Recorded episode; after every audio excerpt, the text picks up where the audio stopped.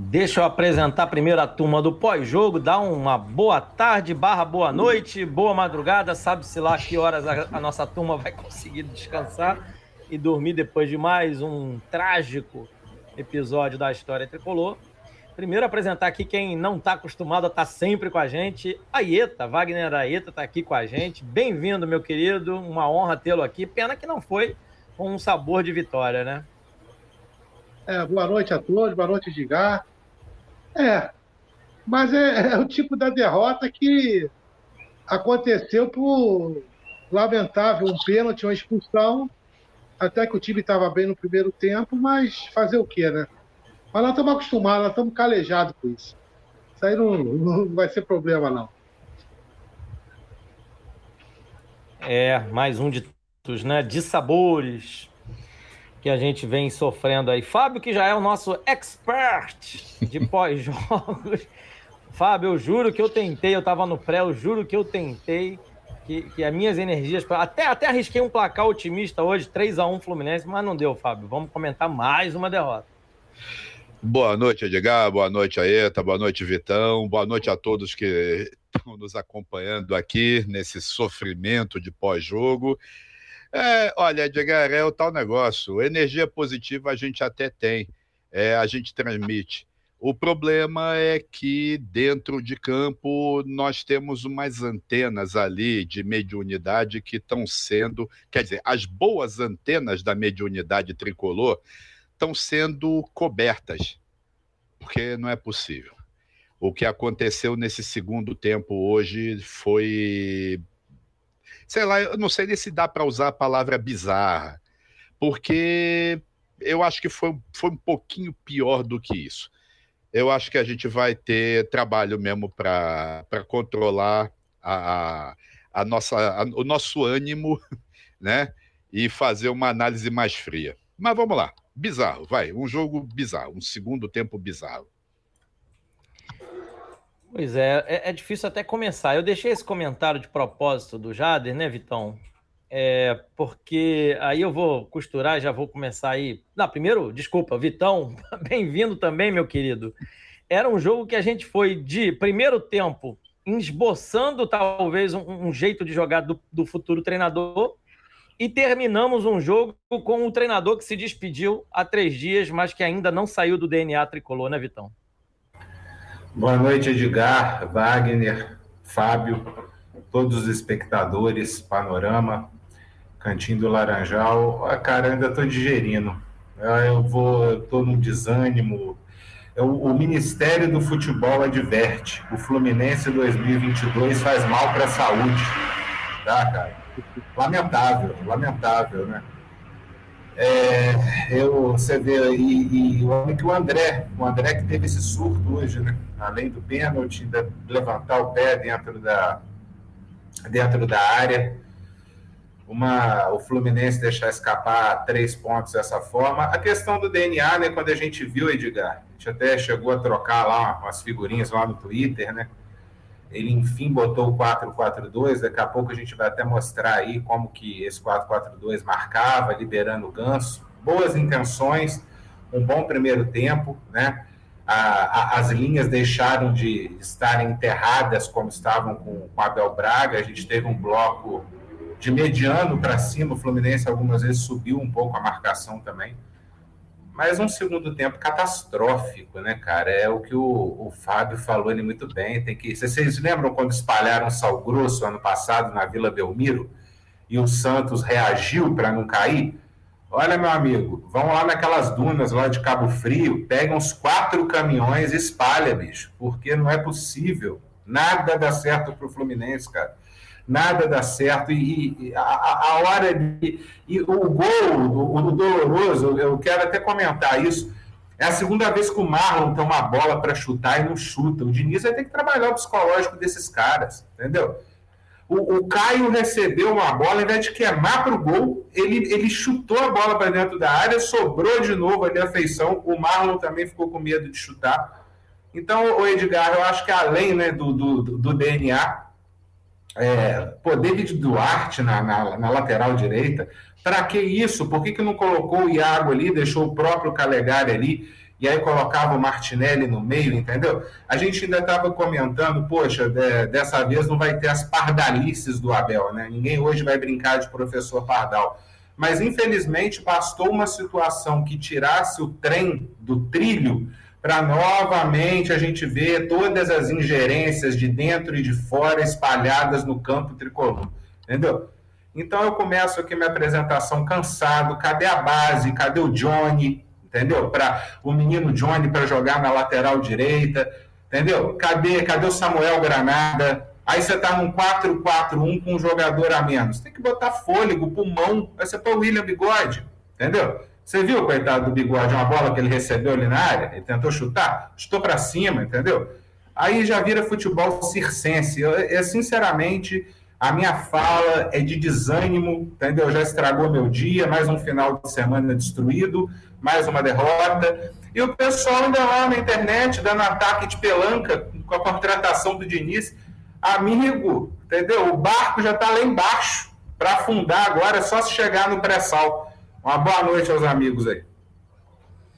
Olha, Vitão, eu confesso que para mim foi uma grande montanha russa de emoção esses últimos três dias. Dois, para ser mais exato, né? Porque do Fluminense já é um, um, já tira a gente do sério normalmente. Mas de ontem para hoje a gente vai do céu ao inferno. É, literalmente, esse jogo foi céu, do céu ao inferno. A, anuncia, a, anunciação do novo treinador é do céu ao inferno. A demissão do antigo treinador Cara, é, tá virando uma repetição. A gente pode gravar pós-jogos aqui sem citar nomes e vai ser um de, de, de repetições. É, o que me pega muito para esse jogo de hoje, que é difícil realmente com uma expulsão ter ser uma análise mais coerente, mais correta, mas a incapacidade de articulação intelectual dos nossos treinadores, né? Porque por mais que o Marcão possa não ter associação de culpa, a gente, alguém imagina o Abel fazendo algo muito diferente disso? De botar um zagueiro improvisado na lateral, puxar o Calegari para volante, que é uma função que, embora ele tenha feito há três anos atrás na base, ele não faz mais, nunca mais. Uma improvisação assim é, é com um jogador a menos, não é nenhuma situação em que eu vou botar ele de volante para botar um lateral de ofício na lateral para que a gente ganhe território. Não foi isso. Foi um, um show de, de espetacularidade, né? É um zagueiro que não consegue ser zagueiro, esse David Duarte é, ainda não conseguiu jogar como zagueiro, se lesionou, ficou um tempão fora. É assim, é muito. Eu por isso que eu deixei esse comentário aqui do Jader, porque não tem como não passar por esse comentário, gente. Né? O time não é sem vergonha, o time é de empresário. O Fluminense vinha ganhando de 2 a 0 com. Vamos lá, vamos dar um, né, dar um, dar um refresco para as escolhas. Tiveram escolhas até conscientes e coerentes iniciar o jogo. Acho que ninguém discordaria disso. E o placar do primeiro tempo nos mostrou isso. Só que quando precisava salvar numa situação de expulsão, vem a campo três jogadores do mesmo empresário Eduardo Duran: David Duarte, Caio Paulista e William Bigode. Porra, é sacanagem. Assim, desculpe os amigos que estão ouvindo a gente, não são obrigados a ouvir um, um dispêndio e os, desse. E os três que estão não estão jogando nada, entendeu? Nada, nada, fora de posição. Ainda tem isso. Se você falasse, pô, pelo menos um ali teve um brilhareco. Caio Paulista louco, problema psicológico, bigode não tem condição, entre. Só para completar o que você está falando, além de ser do, do amigo lá da corte, do amigo do rei, ainda tem isso, ainda não estão jogando nada, nada, nada. Então, a não, sensação tem... que, me, que, eu fico, é, só para eu finalizar, e aí vocês rodam aí, a uhum. sensação que eu fico é que ah, estamos ganhando de 2 a 0 tomamos um, tá 2 a 1 vamos segurar, vamos conseguir segurar esse placar até o final, mas vai estar tá em campo aqueles jogadores que precisam ser chamados de guerreiro ao final da partida. Desculpa. E aí, Vitão, eu concordo com você, se torna um show circense, né? Onde o palhaço somos nós, nós temos certeza. Agora, quem são os artistas do espetáculo? Meus amigos, Fábio, vai, emenda aí, depois já emenda e aí, e discorre aí, meu eu, eu só vou entrar, fazer um comentáriozinho a colocação do Vitão, é, é uma pergunta, na realidade. Qual é a posição de Caio Paulista? Só falta ele ser testado no gol. Porque ele já rodou em todas as posições. Ele é escalado como, como ala direito, ele já foi escalado como ala esquerdo, ele já andou por todas as posições do ataque, já tentaram ele no meio de campo. Esse sujeito, ele é, ele é a prova. Ah, e outra coisa, ele custou mais do que foi declarado tá? Porque saiu no balanço a despesa com ele. Ele custou 9 milhões e um pouquinho, enquanto foi anunciado que por 8 milhões o Fluminense tinha conseguido oh, 50%. Aonde que esse cara vale 16 milhões de reais? Aonde?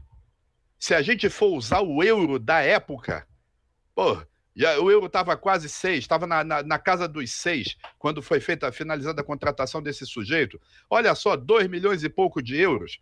Esse cara ele não, não serve, ele não serve nem para o futebol da Bessarabia, de onde não deveria ter saído outro também, que felizmente ficou no banco. Qual é a posição de Caio Paulista? Nenhuma. A posição dele é bater perna, é, é bater palma na galera, vai para arquibancada vai para a torcida. Aproveita que os estádios agora viraram todos arena, que tem cadeira, vai para lá, vai para o conforto. Ele não jogou nada como não vai jogar nada nunca. Ele não vai, ele não serve. Ele não serve para o Fluminense. Agora, voltando a essa questão do empresário, o, no, no início, ele deve ter ficado puto da vida. Desculpa, mas a palavra é essa mesmo. Por quê? Porque só tinha Samuel, Samuel Xavier dele. Gozado até que o Samuel Xavier hoje estava jogando razoável. O primeiro tempo foi, foi razoável. Ah, aí Pô, chega... Fábio, Fábio, Oi. desculpa, só. E aí ele é substituído. Olha que maluquice. Ele é substituído sem necessidade, Sim. instantes antes do Fluminense tomar o primeiro gol. Sim. Não, e aí, olha, hoje o, o Mar... ele conseguiu ele conseguiu provar que, que às vezes o professor Pardal ele explode o laboratório. Porque quando o Fluminense perdeu o André, o que, que era para fazer? Tá, vai tirar o Germancano? Vai tirar o centroavante para ficar só com o Luiz Henrique correndo? Então, tira o, o, o Cano e coloca o Martinelli, que é volante. Coloca o Calegari, que, que é volante que aliás o Calegari foi jogar no meio de campo hoje. E até deu uma tentativa lá, de, de umas duas tentativas, ele puxou a, o ataque. Cara, é o óbvio, mas não. Eu sou o gênio, o gênio da lâmpada. Aí ele coloca Davi Duarte, que está voltando de contusão, vai para a lateral direita aí bota o Calegari no meio, aí ele tira o Germancano, aí depois ele tira o Luiz Henrique, aí ele vê que não tem atacante, coloca Caio Paulista e o William Bigode. William, olha, sinceramente, o William, ele para mim, ele tá fazendo uma poupançazinha extra para a aposentadoria dele. Com o salário que ele está recebendo no Fluminense, ele está fazendo aposentadoria extra, né? Tá, tá botando uma poupancinha a mais. O William não precisa mais trabalhar para o resto da vida. Só o dinheiro que ele está recebendo de salário do Fluminense e vai continuar recebendo. E sabe-se lá se não vai processar o Fluminense quando terminar, quando sair, sei lá. Cara, que isso? O que a gente viu no segundo tempo foi um show dos horrores um show dos horrores. E aí, olha, eu não vou é, aliviar para o André, não. O André estava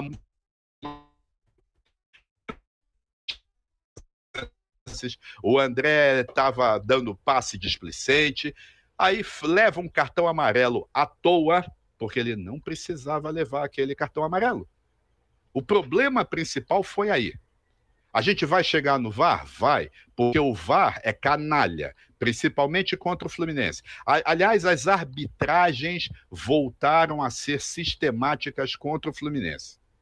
Falta, no qualquer encostão que o jogador do Curitiba tropeçasse, era falta. Derrubar jogador do Fluminense, dar cotovelada no jogador do Fluminense, dar cabeçada no jogador do Fluminense, não tem VAR nenhum que ver. Aquele lance da cabeçada antes do gol do, do, do, do antes do pênalti, né? Do lance do pênalti. Aquilo ali era para anular a jogada. Pô, em 2018, Fluminense. O, o VAR foi, voltou para um lance na área do Fluminense para marcar uma falta que não foi marcada para inviabilizar, inviabilizar um pênalti a favor do Fluminense, por que, que o contrário não pode? Né? Ou seja, tem esquema de arbitragem também, mas nós vimos essa semana a venerabilidade em pessoa aplaudindo a recondução de Rubens Lopes à presidência da Federação do Estado do Rio de Janeiro. É. O, que que, no, o que que não foi feito na eleição da CBF? Né? Ou seja, vamos lá, é, é desabafo, é, é, por enquanto é desabafo. eu, Mas... eu, acho que o, eu acho que o, o lance da expulsão o Marcão é um cara experiente. Ele se apavorou. O Fluminense já estava com três cabeças de área. Perdeu um. Montava, real, realmava o meio de campo ali, trazia todo mundo, bateu o pênalti, fez o gol. Galera, vamos, vamos esfriar, vamos lá. Mas não. O cara já tirou, tirou o armador, tirou o ganso.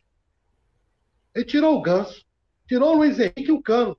Três jogadores que o Ganso já tinha feito dois gols. Mas não, em vez de arrumar o, o meio de campo, ele se apavorou ou recebeu algum um recado do imperador, né? né? Do imperador, porque a gente sabe que né, ali o técnico manda pouco, né? Mas é isso, e se apavorou à toa. E foi, e foi cagado em cima de cagada. Entendeu? O Davi Duarte, porra, você falou bem, lateral direito. Porra, o Samuel Xavier saiu porque ele levou uma pancada. Tá? Eu escutei na, na transmissão. Mas, porra, é, é foi o show dos horrores. Show dos horrores. E Aliás... você, falou, você falou um negócio, Fábio, você falou um negócio no início do, da, da transmissão. O, a questão do Fluminense não é sal grosso, não, cara. O negócio, o negócio do Fluminense é pior ainda. Sim. É pior ainda. Tá?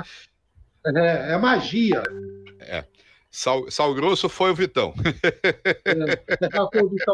é, é, é magia. O negócio já vem de 90 isso. Porque nós, nós estamos bem pra caramba e de repente nós estamos no fundo do poço de novo.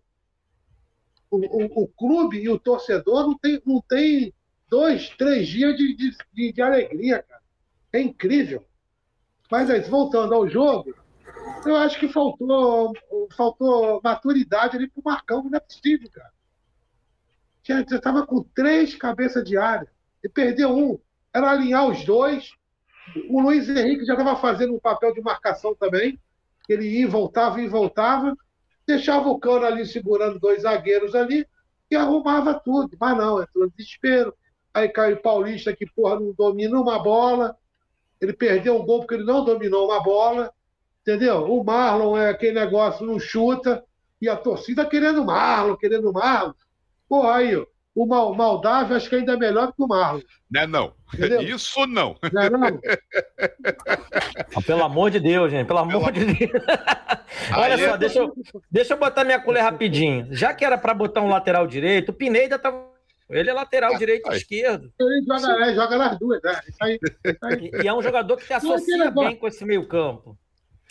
Aí, Aí é outra coisa, o, o Caio Paulista tem que jogar, cara. Eles jogaram fora 9 milhões e 100. Tem que jogar para tentar recuperar pelo menos a metade. Não tem. Não é Pô, mas o caso do Caio Paulista aí, eu acho que quanto mais jogar, mais desvaloriza, sabe? É igual o carro que sai da concessionária. Você tirou, começa a rodar, meu amigo. É só Olha, vinagre.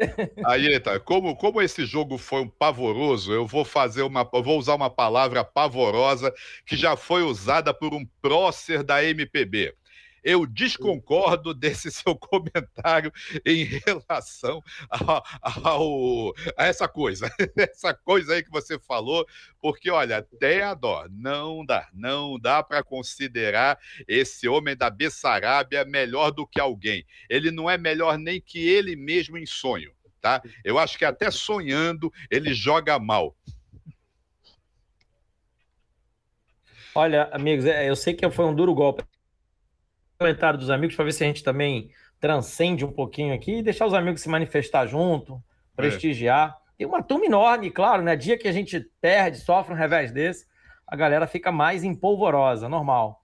Eu deixei o comentário do Jader, mas ele também, enfim, deixou outros aqui, como parabéns ao Uran.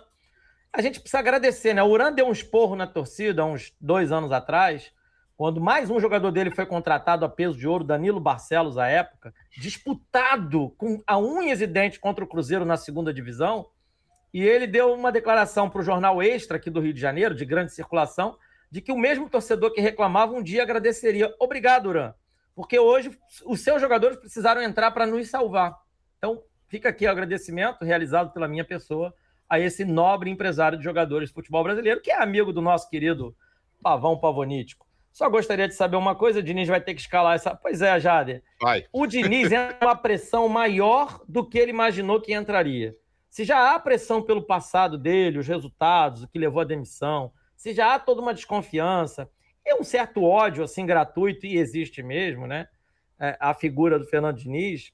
Imagina agora essa pressão que ele vai ter para tentar tomar as rédeas dessa, dessa cambada, porque é uma cambada que está ali, né, gente?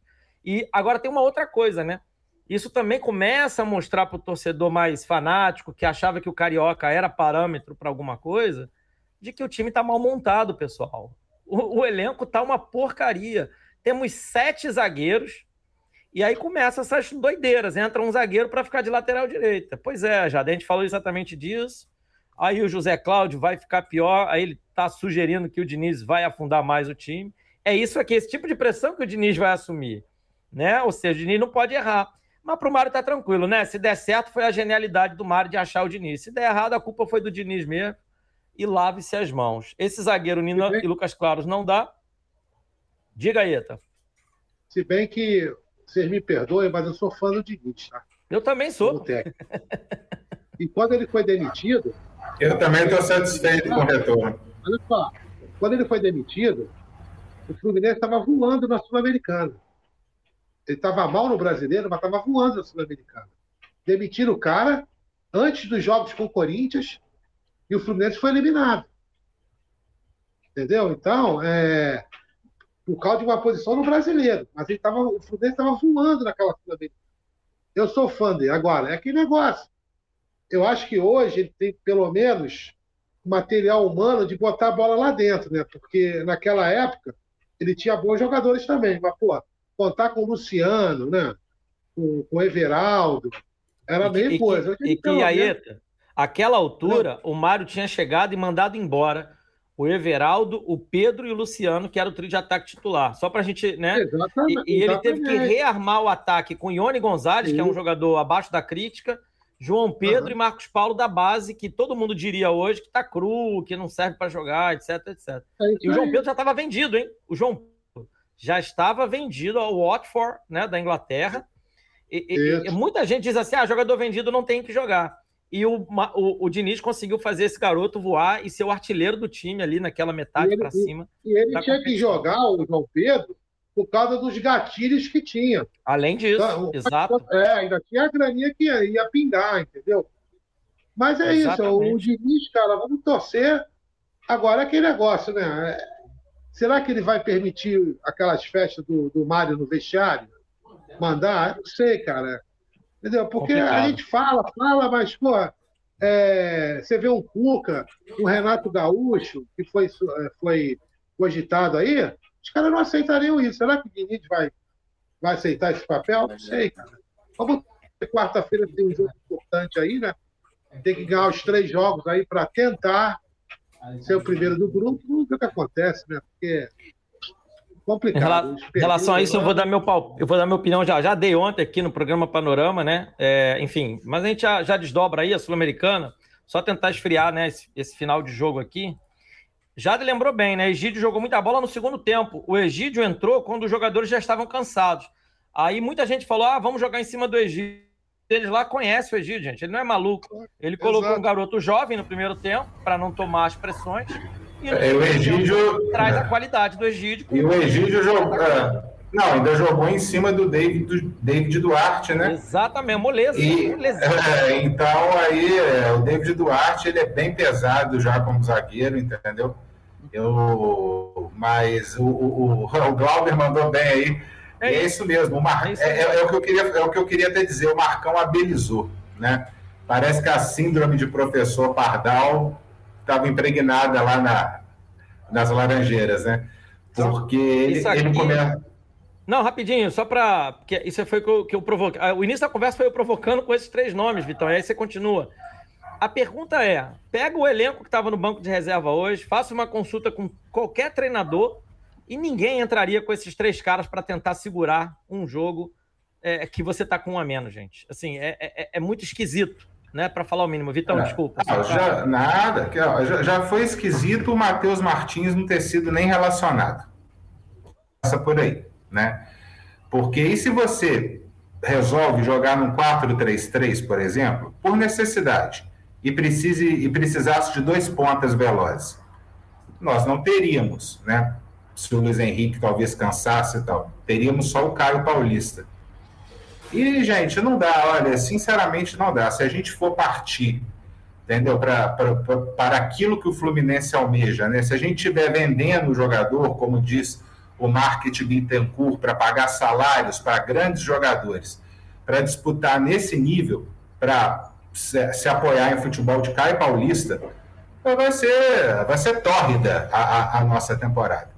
Então já começa errado aí, ele não relacionou o Matheus Martins, não deu para entender. Porque numa situação dessa aí, o mais adequado era ele deixar o Calegari na direita ou botar um volante por dentro, botar o Iago lá na direita e botar o Calegari por dentro. Ele podia botar o Pineda pela direita. E lá na frente, se o Luiz Henrique cansou, era a hora do Matheus Martins.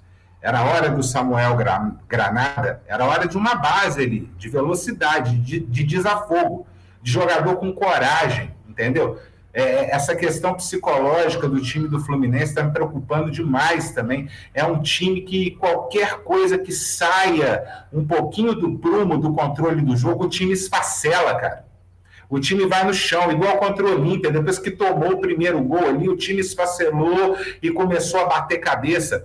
Hoje o Fluminense perdeu um jogador, parece que perdeu seis. Entendeu? O time ficou 20 minutos batendo cabeça de forma desesperadora entendeu? Então, assim, é, é, é, é muito complicado, é, são contextos complicados, cada jogo a gente vai vendo, a gente vem aqui para tentar explicar, explicar, explicar, e, e, e, fica complicado. Então, essa belizada que ele deu ali, o técnico viu que a gente tinha praticamente um terceiro zagueiro preso do lado direito, e olha que o David Duarte ainda perdeu uma bola lá na frente para tentar sair driblando, Jogada linda, típica de um time organizado. Ele foi tentar sair driblando e aí alguém fez a cobertura e tomou, mas o Fluminense poderia ter muito bem tomado o gol naquele contragolpe ali. Então, assim, o. o, eu, acho que, eu acho que tem um torcedor de Coritiba aí zoando a gente, não tem? Tem, mas é, é, a única alegria que ele vai ter da vida. Coitado. Assim, aí, em 2009, no ano do centenário de vocês, nós botamos vocês na segunda. Tá? É, deixa ele. É a única alegria que ele vai ter na vida, é vir aqui hoje. É, poxa, outra... otário, caiu do centenário. É, e outra coisa, eu quero ver o que, que você vai dizer o dia em que você ficar um ano inteiro, um campeonato brasileiro inteiro, sem ter um pênalti marcado a seu favor, se você vai dizer que é palhaçada de carioca. Deixa de ser bairrista também, ô babaca, imbecil. Pois é, ele deve estar imaginando que a gente é o Flamengo, um time aí Sim, de duas cores duvidosas aí. É. Exato. Que manobra a é, arbitragem aqui do Rio. É, é, é, um, é um bobão. Aí. Não, e, olha, e olha que a gente nem tá, a gente nem tá enfatizando o erro de arbitragem no segundo não, gol. O erro de arbitragem é um ingrediente. É, a gente não está nem falando. A, a, gente está aqui digerindo os problemas do Fluminense, entendeu? E o Fluminense é tão maior que o Curitiba que até os problemas do Fluminense são maiores que vocês. São muito maiores. Então a gente não está perdendo tempo em discutir Léo Gamalho, não, meu amigo. Toma seu rumo. Ninguém está com paciência para isso aqui hoje, não. Você chegou aqui no dia errado. É. Aí deixa, deixa ele ser feliz, assim, é o jeito do, do olha, ser feliz. É essa, gente, que, que tipo de felicidade é essa? Um cara que vem, primeiro, um preconceito absurdo, tá? É como se só carioca tivesse benefício de arbitragem. A gente sabe muito bem algumas histórias por aí né? De, de, outros times que são muito mais favorecidos. Sabemos é que a mídia esconde, a mídia prefere esconder. Segundo, a gente não tinha. Eu tinha feito um comentário que, se pudesse voltar o VAR, aliás, deveria ter voltado, para pegar o lance desde o início. Não teve o jogo do Fluminense, aquele gol anulado ridículo contra a Nação do Mal, que a gente conseguiu é, é, que, que, o, que, o, que o, o Bandeirinha conseguiu um impedimento de um jogador que não participou da jogada? Né? Ah, a gente reclama de arbitragem. Ué, claro, quando tem lance errado. Ninguém aqui, por exemplo, ainda é. falou que ah, o André não deveria ter sido expulso. Eu acho que o André deveria ter, ter, ter tido cuidado no primeiro lance, que ele levou cartão amarelo. O segundo é lance de jogo. O primeiro é que eu não achei. Mas é, é, aí vem um. um não, e, e, é bom que se diga, Fábio, o primeiro lance. Ele, ele, não deve ter sido. Não tinha, tinha, pela, pelo que eu vi a foto ali, eu acho que ele nem era nascido quando assaltaram o Bangu no Maracanã em 85, entendeu? Também. Curitiba e Bangu, exatamente. É. Também. Aliás, é o único título que o Curitiba tem, né, de relevante, é Exato. é aquele título. Exato. É. Precisou ainda disso. Foi, ainda foi arrumado ainda. O Bangu ia acabando com eles. Sim. Ah, tudo bem, vamos voltar ao Fluminense. Aí, não, mas aí você tocou num ponto legal. Se o Bangu ganha aquele título, é simples, o Bangu seria maior que o Curitiba. Exato. Exatamente. É isso aí. Exato. É muito simples. E assim, é. acho que chega de falar de Curitiba, gente. A gente torce é. um time grande, então vamos é, focar exato. no nosso. Vamos aqui, falar de é, é, problema. É. Porque, só, só, só, fazer dois comentários assim com dois amigos, só para não deixar passar. O primeiro foi que disse que o Felipe Melo faz falta. Olha, o Felipe Melo estava na nossa eliminação para o Olímpia e ele deveria ter feito falta lá naquele jogo, tá, compadre? Eu entendo que você talvez tenha preferência ao jogador, mas é assim, vamos devagar com o Andor, né? Não é o Felipe Melo que fez o time desandar. Ele, o time desandou com o Felipe Melo em campo e com moral, porque ele jogou os todos os bateu um pênalti perdeu um pênalti na disputa de pênalti contra o Olímpia. Então, vamos, vamos ter um mínimo de lucidez para a gente comentar isso daqui, né? Pelo os amor de Jesus. Os dois do Uran perderam o pênalti. É. O William e ele. Exatamente. Eu nem queria falar do William, né? Que o William já é uma outra coisa. Você citou um lance dentro da área, mas tem um lance muito mais engraçado do William. Eu ri, gente. Eu confesso que eu ri, porque a gente tem que escolher. Ou a gente fica sofre ou a gente ri. Eu, eu tô escolhendo me divertir na tristeza. Um, um lance de contra-ataque, o Fluminense já perdendo, é, já empatando o jogo. Esticou-se uma bola para o William, que estava na frente, ele conseguiu, na frente, correr e perder na velocidade para um, um lateral, para um zagueiro cansado, que é o Henrique. Todo mundo sabe quem é o Henrique. Vocês lembram Sim. essa jogada aqui? É. O Henrique se antecipou e tocou a bola para a lateral. Assim, e o William tinha acabado de entrar em campo e o Henrique estava desde o início do jogo e os dois têm a mesma idade, tá? Os dois têm a mesma idade. Para ninguém dizer aqui que era um garoto contra um velho. Os dois e têm outra? 34 anos para 35. Então, é, é difícil, pessoal. Edgar? É, é, a gente tem que começar a avaliar sobre esses aspectos também, diga. Edgar, o, tem mais um problema. Aí, zoando a gente.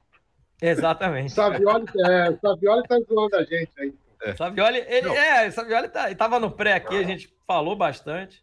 Edgar, tem um outro detalhe aí para piorar a situação do William. O Henrique é mais alto e mais pesado do que ele.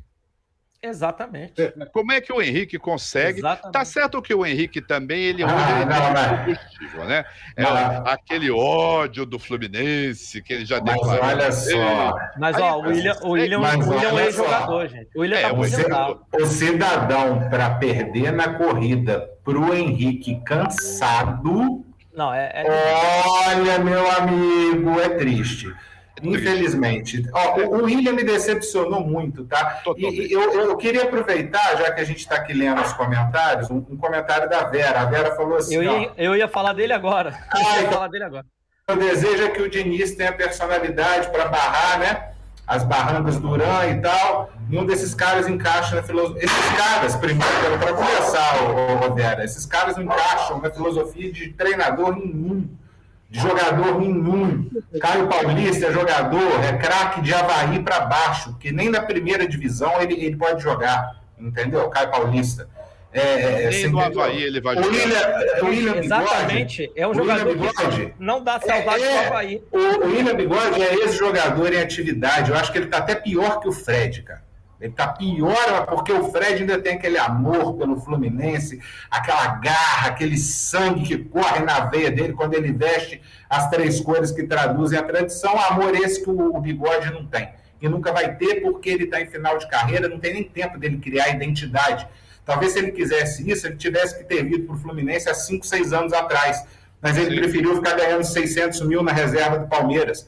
Entendeu? Então, agora não é mais momento para ele. E aí a Vera, eu acho, Vera, o seguinte: eu já fiquei preocupado porque eu não sei se é verídica, mas eu li que o Fernando Diniz é, ficou. Um, um, dos motivos né, que motivaram ele a querer voltar e tal é essa mescla de jogadores experientes, né? capacitados fisicamente, com, com, com boa técnica, e a molecada, que ele gosta de trabalhar com esse tipo de elenco e que o elenco tem jogadores que ele sempre quis trabalhar, como Felipe Melo e William Bigode. Então você já me propôs. Isso aí eu já falei, não, não é possível, entendeu? Porque realmente o Fernando Diniz ele tem uma filosofia de trabalho, ele tem aquelas aproximações, né? Que buscam as clareiras em velocidade. O pessoal fala que é, é posse de bola lenta, mas na verdade não. A posse se dá em torno da bola e depois os facões, as saídas em diagonais são rápidas nos espaços que se abrem. Entendeu? Ele não trabalha com transição. A posse pode ser um pouco mais controlada. Agora, a transição ofensiva, entendeu? Até o ponto de ataque, ela costuma ser em velocidade, tanto pelo centro quanto pela lateral.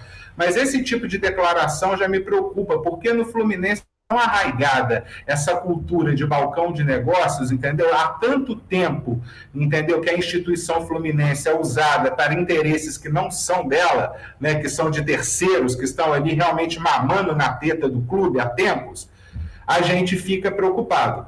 Mas é, hoje também a gente tem que, tem que falar, todo mundo gosta muito do André, o André é um menino craque, é um menino diferente, mas ele não vem bem há um tempo.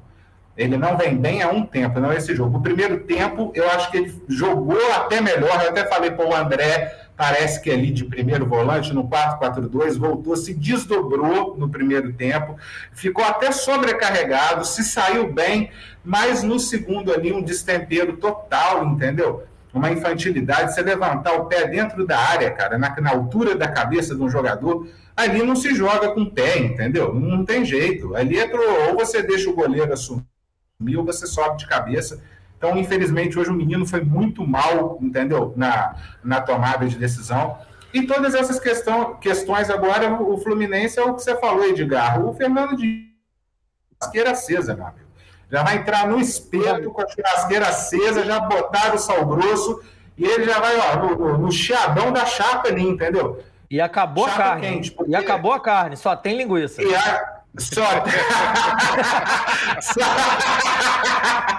Só sobrou pescoço de frango e linguiça, meu amigo. Entendeu? Ele tá então, ferrado. É, é, é, e é isso que eu queria comentar. Eu, só um, um parênteses: a torcida do Fluminense está muito desunida. Parece que o propósito maior é ter razão, não é o Fluminense crescer. As pessoas querem ter razão, as pessoas querem dar furo de notícia, elas querem aparecer, é o ego acima de tudo, né? Parece que o ego do Pavão, que o ego do presidente está irradiando para a torcida. A torcida do Fluminense, que sempre foi unida, está desunida. As pessoas preferem ter razão do que é, compartilhar debates producentes que melhorem o time como um todo, entendeu? É uma desunião enorme. Então, é, o, o Diniz já, já entra nessa chapa. Eu espero que isso seja relativizado, entendeu? Que deem um tempo para ele. Principalmente, você vê lá no São Paulo, é, você ontem, Edgar, eu estava assistindo aqui o, o, Panorama, e você falou do Vitor Biner, né? Do Biner, que você assistiu um vídeo do Biner de quase duas horas. Seis horas, ele, seis horas é, Três horas que o Biner falou mais de Eu estava acompanhando vocês aqui, até brinquei com, com o André, eu falei para ele passar a trilha sonora do, da, da volta do, do Diniz. É, eu, então, você estava comentando que, que realmente o, o, vinagre, o caldo azedou lá no São Paulo, né? A gente teve Sim. problemas seríssimos lá de, de, de relacionamento e tudo mais, mas o Diniz conseguiu, no, no, melhor momento, impor os meninos da base. Então, o Igor Gomes, ó, o, o, hoje o Ceni usa o, o Igor Gomes e o Sara, como ele começou a usar a dupla de zaga, que antes é, é Diego e Léo, que era lateral esquerdo, Léo Pelé, esse tricolor, que o Ceni está lá jogando, é a dupla que o Diniz achou. Entendeu? Ele teve, não, assim, ele soube usar os medalhões. Depois a gente vai até falar mais disso, porque o, o Ganso privilegiado pelo esquema do Diniz, como o Daniel Alves foi. Mas o Diniz precisou dessa liberdade porque o sistema do Diniz requer intensidade, entendeu? E, meu amigo, intensidade com em campo, se você tiver aí Fred, Felipe Melo, William Bigode, entendeu? Tivesse esses caras, é, David Duarte. Aí, meu filho, se você escolher jogar com tanque de guerra, entendeu? Isso é tanque de guerra de 800 quilos, meu amigo. Esses caras não vão jogar, entendeu? É um absurdo. Hoje, a hora que eu vi subir a placa Bigode num jogo com um a menos, eu falei, ah, é, não, cara, é, o Fluminense é, é a terra do absurdo. É a terra do intolerável, do surreal, do irracional, entendeu? A gente livra do Abel, mas a gente não consegue livrar desses tumores. É, não, assim, é, é, essas substituições elas dão um livro, tá? Para explicar o quão absurdo elas são. E, e, ficariam faltando páginas ainda por escrever, porque ninguém aguentaria um livro de tantas páginas, teria que ser sucinto. É. Né? Pra você ver que o assunto está rendendo. A gente vai acabar talvez fazendo a live e vai voltar recorrentemente a essas substituições porque assim, beira a insanidade. Pra gente não falar que é esquema, né? Porque a gente fala e é acusado, ah, vocês também falam que tudo é esquema, tudo é esquema. É. Aí a gente então é obrigado a usar é, é, é, é eufemismos, né? Para tentar chegar onde a gente quer. Eu deixei aqui a mensagem também do Arthur para a gente interagir um cadinho. Antes disso, antes de a gente entrar, né? Dá, um, dá uma pausa aqui do nosso jabá. Né? Já que o, o Fluminense faz jabá, a gente faz também aqui, só que o nosso jabá é jabá de qualidade interno. Paulo Andel já publicou a coluna dele do pós-jogo, então a turma boa que está nos ouvindo e gosta também de uma leitura de uma coluna, já pode entrar no panoramatricolor.com.br que já está no ar. Já pelo, título, pelo, título, já, pelo título eu já gostei, né? Primeiro que a leitura do Andel ela é, ela é saborosa, ela é. Você, você começa a ler quando você vê o texto acabou. É, discorre facilmente a, a escrita dele. E, o, e é isso aí, é patético patético. É, numa série A. Melhor.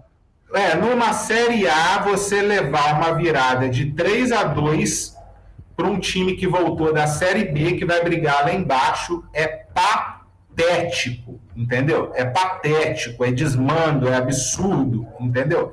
Volto a repetir, Fluminense tinha que pagar plano de saúde para todos nós Todos. E a Neusaldina também. Alô, Unimed!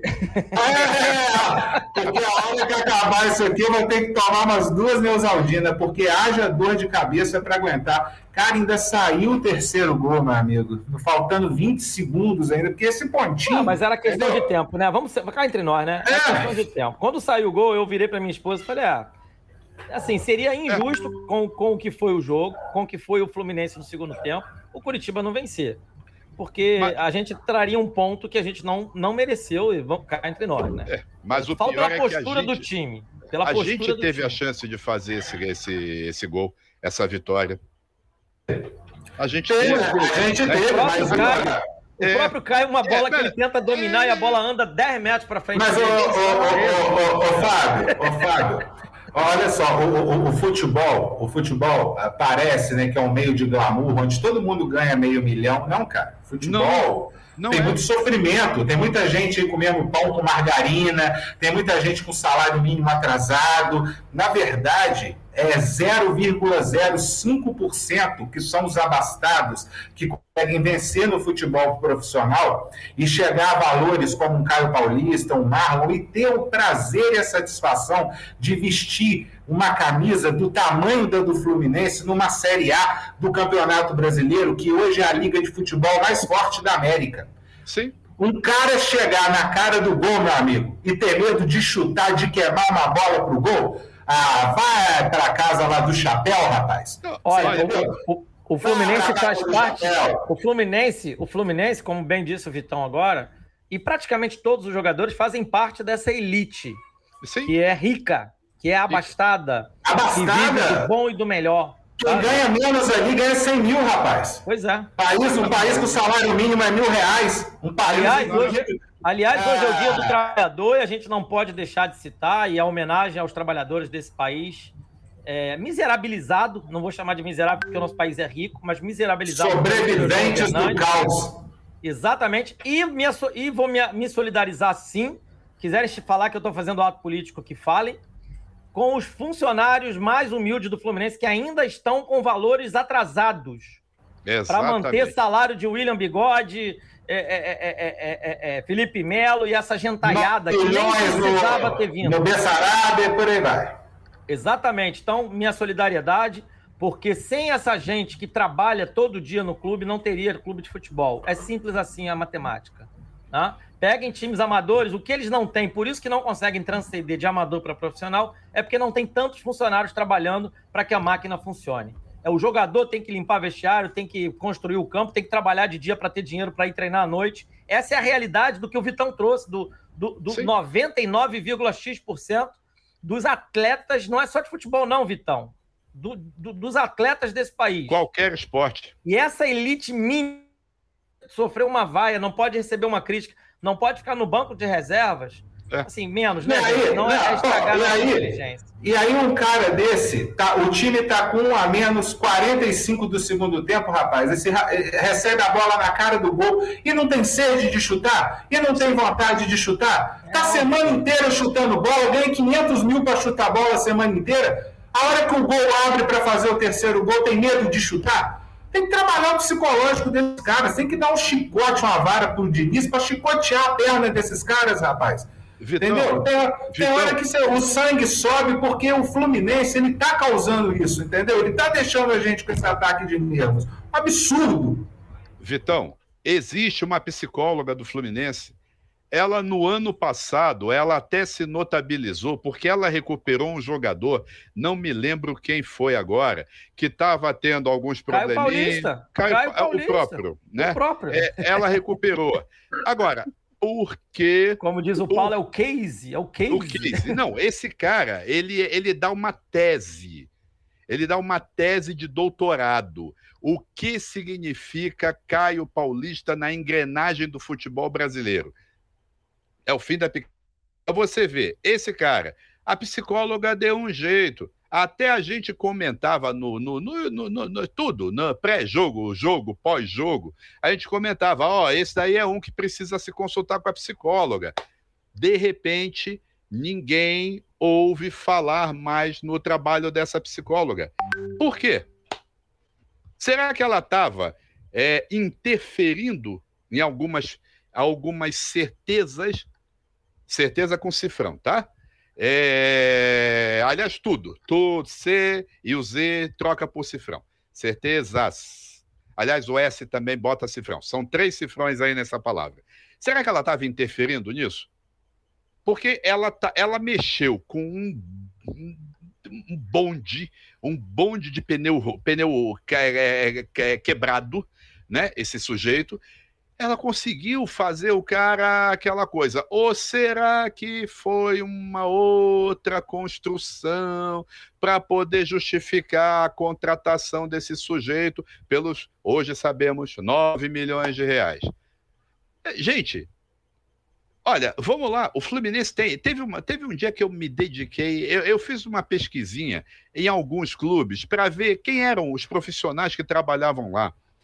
Fisioterapeuta, é, é, como é que é? Professor, é profissional de, de, de, de, de odontólogo cheio de odontólogo lá dentro. Eles têm cardiologista, eles têm medicamento de tudo, eles têm enfermeiro, tem massagista. Gente, se, é olha, é, é, se a gente tivesse uma vez por ano o aparato que esses jogadores têm todo santo dia, cara, e a gente ia ficar até feliz. Você falou de salário, então. 600 mil reais é o que é estimado para que esse, para que o, o Ruf Ruf, o William Bigode, Fábio, essa turma está ganhando. 600. Tira os 20% do empresário, porque o empresário dele já garantiu que recebe 20%. Você tira 120 mil reais. Ainda sobram 80. 480 mil reais em um mês. E para o Fluminense, esse mês não custa 480 mil. Esse, esse negócio custa pelo menos dois terços a mais, porque tem a, a, a, as verbas que são de responsabilidade do clube. os direitos trabalhistas, sociais, tudo, recolhimento de tributo, essa coisa toda. Gente, um jogador que ganhe 600 mil reais na prática, ele está custando para o Fluminense um milhão por mês. Um milhão. E outra, 480 mil líquido na mão do sujeito. Pô, divide isso por 13. que tem 13 terceiro salário, né? Divide por 13. Quanto que aonde que tem trabalhador no Brasil que ganha trinta e tantos mil reais por mês? Aonde? Em um mês, em um mês, esses barangos eles recebem de salário líquido, líquido, o que executivo no Brasil não recebe. Porque a maioria das empresas não paga aos seus executivos 30 mil por mês. Acima de 30 mil é salário de multinacional. É salário de empresa brasileira multinacional. São poucas as empresas aqui que pagam mais de 30 mil reais para alguém. E nós não estamos falando de executivos. Nós estamos falando de profissionais que, inclusive, até pela idade, pela pretensa experiência que têm, eles não deveriam deixar o time se perder no psicológico, não. Como é que você admite que um time. O Fábio, o Fábio ele não consegue exercer liderança. Alguém vê o Fábio dando orientação, falando para A, para B, para C, que, ó, vem cá, tá errando. O Fábio, pela experiência dele, ele não poderia se furtar a, a, a segurar o jogador, a transmitir calma para alguém. Mas ele não tem. Eu não vejo, eu não vejo. E olha que eu já assisti, os últimos jogos eu estava lá no Maracanã, os nossos últimos jogos aqui. Gente, o Fábio é o experiente. O Fábio é o que é o mais experiente dos que jogaram hoje como titulares. O Cano, o Cano não é o perfil dele. A gente sabe que não é o perfil do Cano. Agora, entrou o William. O William não consegue, é, a experiência dele deveria dar a ele o perfil de segurar os nervos. Escuta, não vamos fazer isso, vamos segurar. Porque até que o Fluminense estava com um time razoável de garotos, apesar de ter só dois jogadores da base que entraram hoje como titulares. Só dois. Mas você vê. O resto, jovens. Você tem o, o, o, o Nonato, o Nonato é novo ainda. Você tem o, o, Marlon, que é razoavelmente novo. Nino, Nino é novo. Nino, Nino é novo. Nino é novo. Pô, tem Nonato três, é novo. É, no, Nino, Nonato e o Marlon, assim, de cara, né? Que é o que eu me lembro. É, tinham Pô, três da base, o André, o Calegari, o. Perdão, Não, o Calegari, dois da base, o André e o Luiz Henrique, o Calegari veio depois. É. E os Ou experientes seja, eram o Samuel, o Fábio é, e o Ganso. Cinco, né? E o Cano. Cinco garotos. O Cano e o Ganso a gente sabe que não são do perfil dele. O Ganso nunca teve isso. O Ganso nunca teve esse perfil. Ele não vai ser esse jogador. Não é ele que vai segurar a, o ânimo da, da, da moçada ou o desânimo da moçada. Não vai. Mas o Fábio deveria. Dos jogadores que entraram em campo hoje, o Fábio deveria. É, então não, nós não, temos. Não exerce. Vocês falaram, não tanto, vocês falaram tanto em psicólogo, nós contratamos um agora, né? Mais um? Além de técnico. Fernando além de técnico, ah. é o Fernando Diniz. Entendeu? Ah, o Angione eu... é psicólogo eu... também, viu, Aeta? o Angione é psicólogo também. Ah. Começou a é, carreira no futebol como psicólogo do Vasco. É. O Paulo, você esqueceu uma profissão aí que está lá dentro dos clubes também. Qual? Podólogo. Podólogo. Cuidar dos pés. É Sim. Mas, ó, mas, Até ó, isso ó, eles têm. Até isso. Até isso a gente paga. Aeta, Aeta, tem, tem dois psicólogos lá agora, só que eu vou te falar uma coisa. A esquizofrenia tricolor é caso psiquiátrico. Total. Sim. Tá? Ah, você fala, você fala lá na poltrona do imperador, né? É. Ah, ali é, ali é coisa a. A, a, esquizofrenia, a, a, esquizofrenia tricolor que irradia do trono para a base é caso psiquiátrico para a gente não falar caso de camburão aqui, né? a gente não partir para o plano B. Eu, eu então, é, é, vamos, vamos tratar assim. Uma junta médica. Agora, eu vi um comentário aqui. Então, é, ah. eu, ia, eu ia pedir só para eu poder ler, senão eu vou ficar atrasado de comentários. Pedir uma pausa Sim. aí, já volto é. ao assunto. Os assuntos, na verdade, são muitos. Mas passou um comentário que eu não achei, falando de, ah, mas não sei o quê. É, assim, aquela gente que tenta defender a gestão do Fluminense, eu não entendo por que minimamente Amigos, o Brasil só vai evoluir quando a gente entender que gestor, presidente, presidente da República, governador, tem que ser criticado o tempo todo.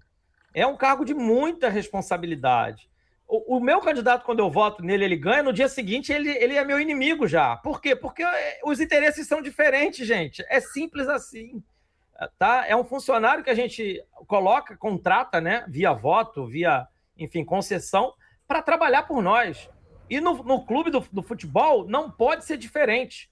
Porque senão é, é, é palhaçada, é, é, a patota. É aquilo que a gente critica no Mário, a gente fica esperando chegar o nosso lá para fazer igual, aí haja hipocrisia para dar conta, né? Deixa eu só passar os comentários, vocês voltar. Fala, fala aí, Deixa a Eta falar um pouquinho também.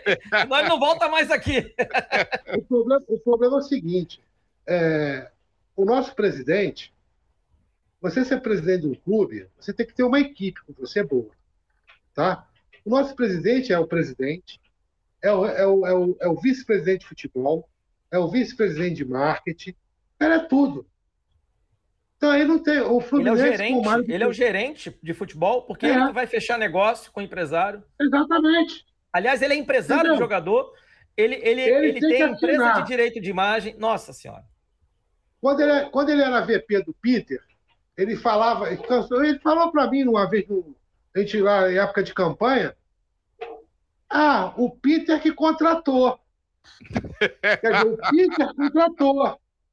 Né? Mas o VP de futebol era ele. Hoje, é. quem é o VP de futebol? É ele. Quem contrata é ele. Então a responsabilidade é toda dele. Toda. É, não, eu ia falar isso aí mesmo, aí, tá perfeito. O perfeito. regime do Fluminense é presidencialista perfeito. e com o Mário é uma autocracia. Absolutamente. Sim, sim, lógico que é. É uma ditadura. Então, a gente, quando for criticar aqui, meus consagrados e consagradas que nos ouvem, nos acompanham, não tem outro nome para criticar. Ou alguém está dando informação aí, está contratando tá, e a gente não está sabendo. Se você tiver é essa informação e trouxer para a gente. É.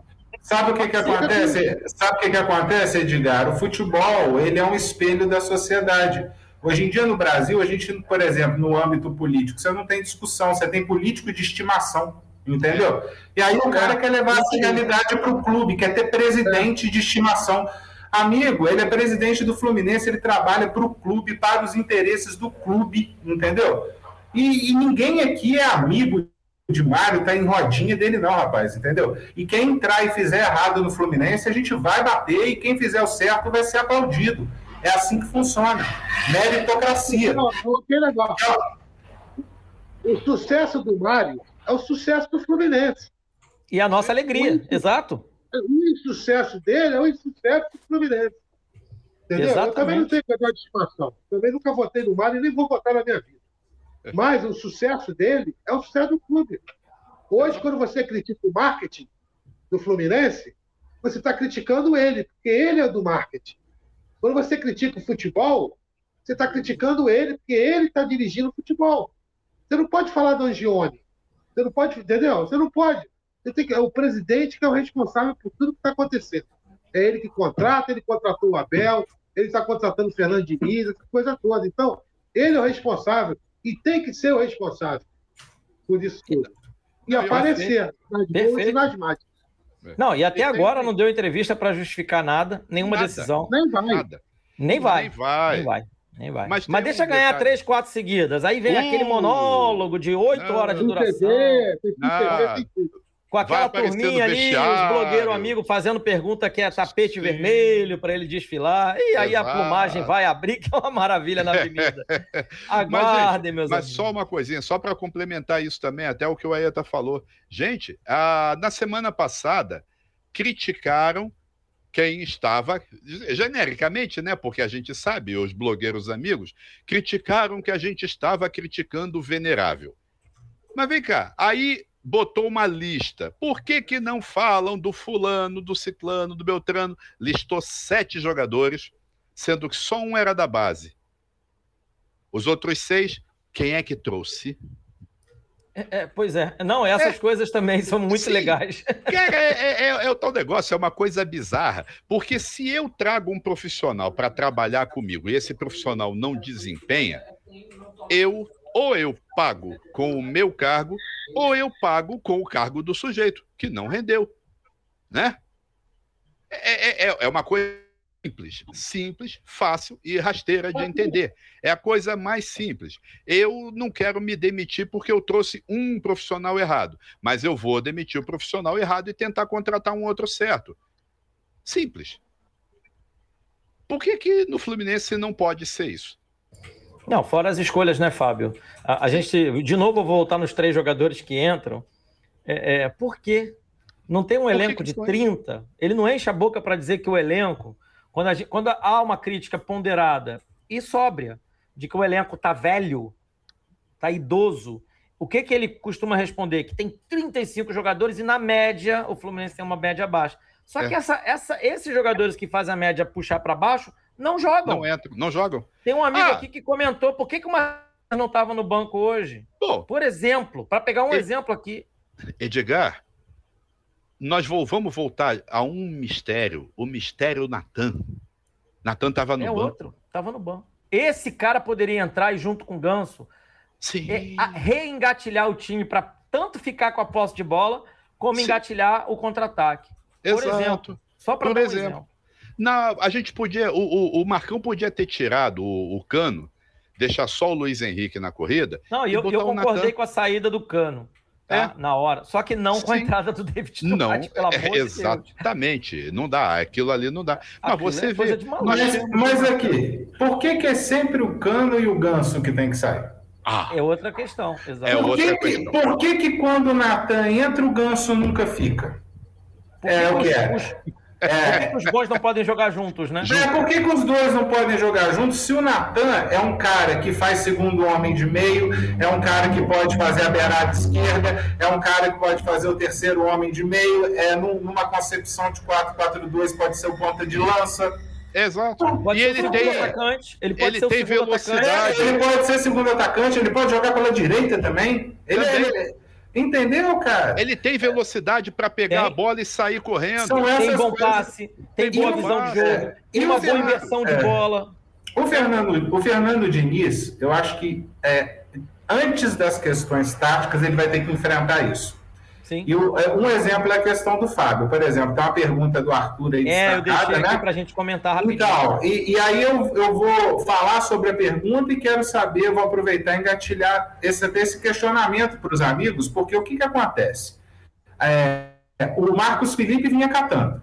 A meritocracia foi interrompida pela gestão Abel Braga. Eu estou falando agora da gestão do treinador, que né, terceirizou para o preparador de goleiros a escalação do nosso goleiro titular, algo que a gente nunca parece que viu, né? E principalmente do Abelão, que sempre foi um cara de personalidade. Mas como ele entrou dessa vez para ser fantoche, instrumento, ele não, ele não foi aquele Abelão de outrora. Bom, tudo bem. A partir do momento que a meritocracia foi jogada no lixo e o Fábio foi colocado como titular, o Diniz agora tem um problema, porque o Fábio está pegando bem. O Fábio está pegando bem. Ele pode não ter, não, não, tá, não ter pegado pênalti hoje, entendeu? É, igual assim, né? O pessoal também, ah, o Fábio pegar dois pênaltis. Pô, gente, pegar pênalti é difícil, entendeu? Não é fácil, mas tudo bem. Mais uma vez, ele não, não saiu no canto do. não saiu na fotografia.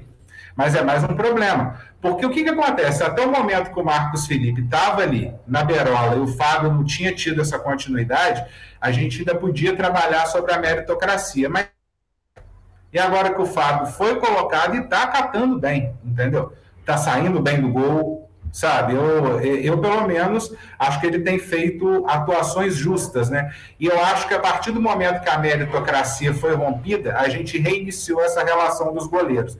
Então eu queria saber dos amigos se agora fazer a troca não é mais uma vez agredir a meritocracia no elenco do Fluminense. É, então, eu, eu até deixei isso aqui para a gente desdobrar, mas, de novo, eu vou tentar ler os comentários agora e depois a gente volta. Volta para Eu estou perdendo o bonde da história. E, e, e, é óbvio que o Fábio, e aí não é só saída com o pé, não. Hoje, algumas reposições com a mão do Fábio quase custaram gols do Coritiba. É. E isso, meus amigos, não é esse jogo, não. O Fábio ele tem isso na carreira. Ele é um bom goleiro de defesas difíceis. Ninguém aqui está dizendo que o Fábio é um goleiro péssimo. Só que a idade dele também chegou, pessoal. O fim para ele já chegou. Série A, nesse nível de competitividade, Libertadores, a gente acabou de ser eliminado de uma pré para o time que é lanterna do seu grupo, que é o Olímpia. O, o, Vitão fala disso o tempo todo lá no Twitter. É, é, dá o tom de que alguns jogadores não têm condições. E é outro problema para o Diniz. Eu vou botar no pacote, Vitão, Aeta, Fábio e os amigos que estão nos, nos ouvindo, botar nesse pacote essa turminha da Xuxa que está lá na, na, na, no elenco do Fluminense, né? Que, enfim, ficam se passando por garotões, não vão aguentar a intensidade. Não tem magia, não tem magia. A menos que aquele estoque de Viagra que o Exército comprou, né? com, com dinheiro federal tenha sido despejado lá no Carlos Castilho e ninguém está sabendo. Brincadeira à parte, né? O, o Wilson coloca que está muito preocupado, que com o Fernando Diniz já era para ele, já é bandeira branca, amor. Eu quero paz. Calma, William, segura o coração, deixa o homem trabalhar um cadinho. O José Henrique coloca, responde a um outro comentário do Arthur. Eu acho que você não entendeu meu comentário. Eu disse que de velho basta Fred, Fábio e Felipe Melo. Eu sei que o Fred e Felipe Melo não jogou hoje, não jogaram hoje, agora o William Bigode. É uma, uma briga dos dois, mas eu peguei esse comentário dele também para comentar rapidamente, José é. Henrique. Você tá certo. E outra, o Fred não tem condições de jogar, gente. Me perdoa, tá? Me perdoa. Mas num jogo de intensidade não tem. Não tem. Se o time tiver ganhando de 3 a 0 aí bota o Fred lá para ele né, sair, cantar, só tricolor, o pessoal cantar Fred é. vai te pegar, tá tudo certo, ninguém vai reclamar. Né? Aí tem o pessoal falando do preparo físico, de novo a coluna do Andel agora também republicada pelo Cantinho do Laranjal. E aí o Jonas já é mais sangue quente. Fora Mário! A montagem do elenco foi. É o Mário que vem montando, desmontando, brincando de, de, de FIFA Manager desde o meio de 2019, nesse time do Fluminense. Sem ouvir Sim. ninguém, sem ouvir Sim. a inteligência comparada, nada. E aí, quando a gente critica o jogador, a gente vai estar tá criticando, como a Aeta bem salientou, a gente está criticando por tabela também essa figura ilustre que abre as penas quase todo dia. O Otton Rodrigues, boa noite, lindo e abençoado. O Otton Rodrigues está de aniversário hoje. O Otton Rodrigues reforçando, parabéns, meu querido. Parabéns, Otton. Parabéns, Otton. Se é Saudações tricolores. parabéns. Seja verdade. O Jade lembra que o Fluminense perdeu no relacionamento. Tem muita coisa perdida nos bastidores tricolores. E é ano de política também e de eleição. Também. Assim mesmo. Quem não estiver pronto para briga, não desce para o play, já diria minha avó, né? O Otton Rodrigues falou que de 2 a 0 para 3 a 2 com certeza deflagra algo de errado o, é, livrou o Abel Braga, Mário Pittencourt, Fred Angione dessa velharia ultrapassar. Pois é, o Abel saiu com o título carioca. Aliás, o Savioli falou isso ontem, né? O Abel sai por cima, gente, porque ele vai poder cagar gomo por aí. Desculpa a expressão, mas é uma expressão que meu pai usava, minha avó usava, eu vou continuar usando para ela ficar viva.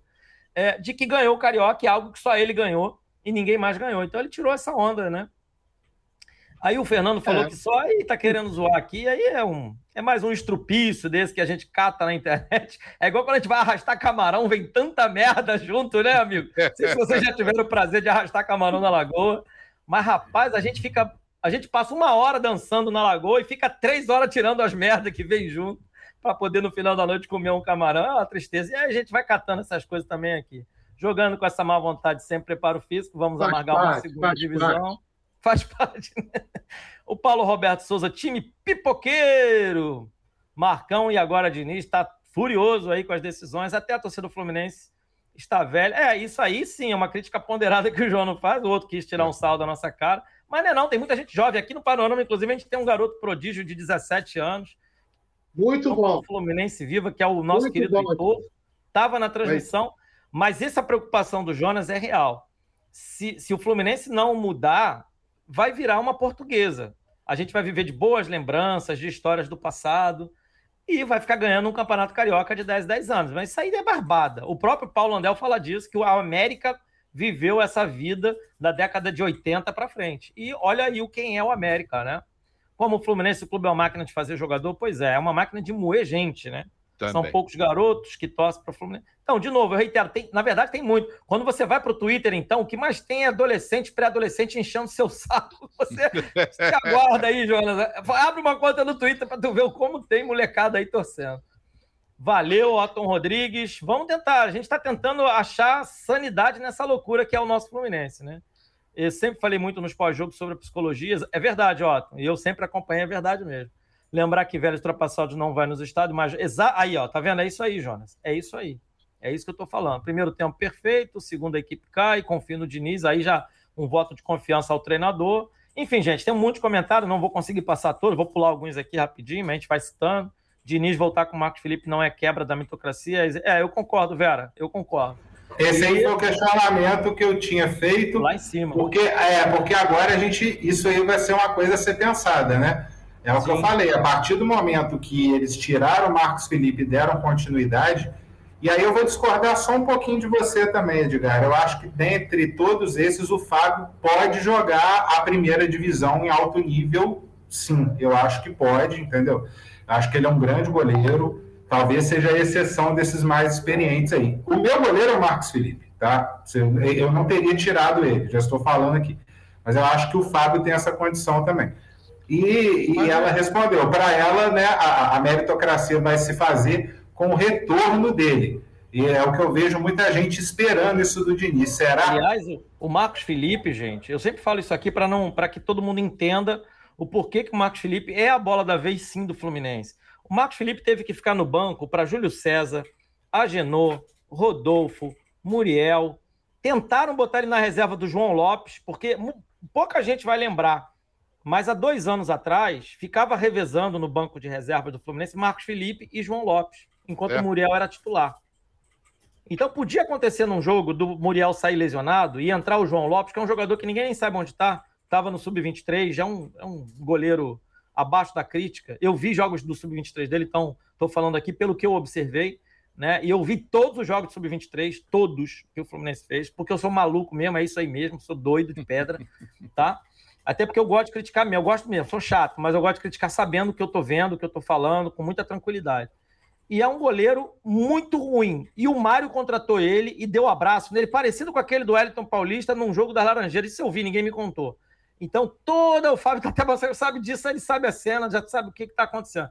E tentaram emplacar esse menino, mas não teve uma abertura para ele. E no final das contas, quem segurou as pontas quando o Muriel não era mais, não tinha mais condições, foi o Marcos Felipe.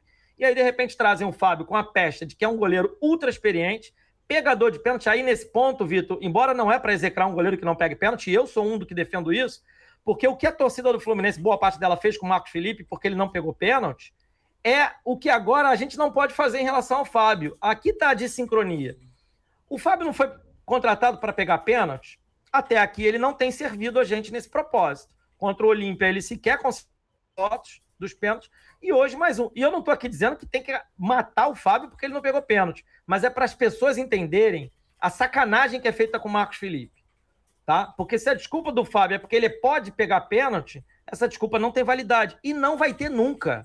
Pênalti é muito difícil. Se o cobrador bater bem, nenhum goleiro vai pegar nenhuma cobrança. Isso é muito claro e óbvio, gente. O momento do pênalti é todo do atacante. E com as regras reforçadas da FIFA, de uns 10, 15 anos para cá, que o goleiro não pode tirar um pé da linha, aquelas avançadas maravilhosas que o Tafarel fazia, o Dida fazia, acabaram no futebol. Tá cada dia mais difícil, gente. E aí não é só no Brasil, é no mundo. Pegar pênalti hoje virou uma raridade. E o Fábio, boa parte dos pênaltis que ele pegou era avançando. O Cavalieri pegava pênalti avançando. Avançando. Então, assim, eu estou ponderando uma discussão que eu sei que é mais ampla, a gente vai fugir do debate do dia aqui. Mas, enfim. E aí, o último comentário aqui, ó. Sou torcedor do Curitiba, o Fluminense é o maior do Rio, sou fã do Fluminense. Empate era ótimo para os dois. Valeu, Opa, Jefferson. Valeu. Pela ponderação. Amigos, vamos dar uma reta final? Vocês cada um dá uma rodada final, um giro. Edgar, Faltou alguma para falar, mas eu vou só pedir só... uma coisa. Emenda Rapidez. também Emenda na ah. projeção da semana, porque tem Sul-Americana na quarta, né? Contra Isso. o Overlack Lin Júnior de Barranquilha. Depois, no final de semana, a gente pega o Palmeiras lá em Palmeiras, né? Como diria um narrador é, das antigas. É. E eu vou dar aqui meu pitaco e quero que vocês também comentem isso. Eu, se eu sou o Diniz e tenho carta branca, eu vou jogar Sul-Americana com todo o respeito e carinho que ela merece, com um time 2, 3 ou 4.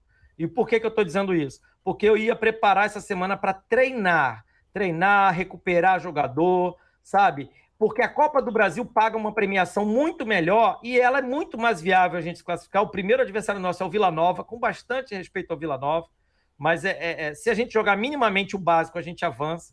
E o Palmeiras é um grande desafio para a gente entender o tamanho do nosso problema, porque nós vamos enfrentar um, simplesmente o melhor time da América, é, talvez de todas as Américas, no sábado. É uma grande oportunidade. Aliás, na Europa, quando tem esses confrontos grandes, os treinadores se testam muito. Eles ficam esperançosos por um confronto desse tamanho.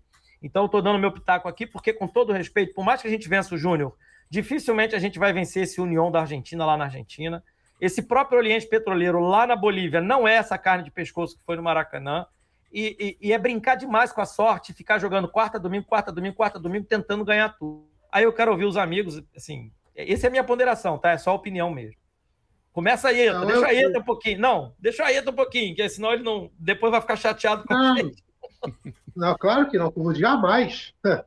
É um prazer sempre estar aqui no panorama com vocês. O problema é o seguinte: eu respeito sua, a, respeito sua opinião aí, mas eu acho que o Fluminense ele tem que disputar tudo que é torneio. Tá? Agora, o que, que acontece?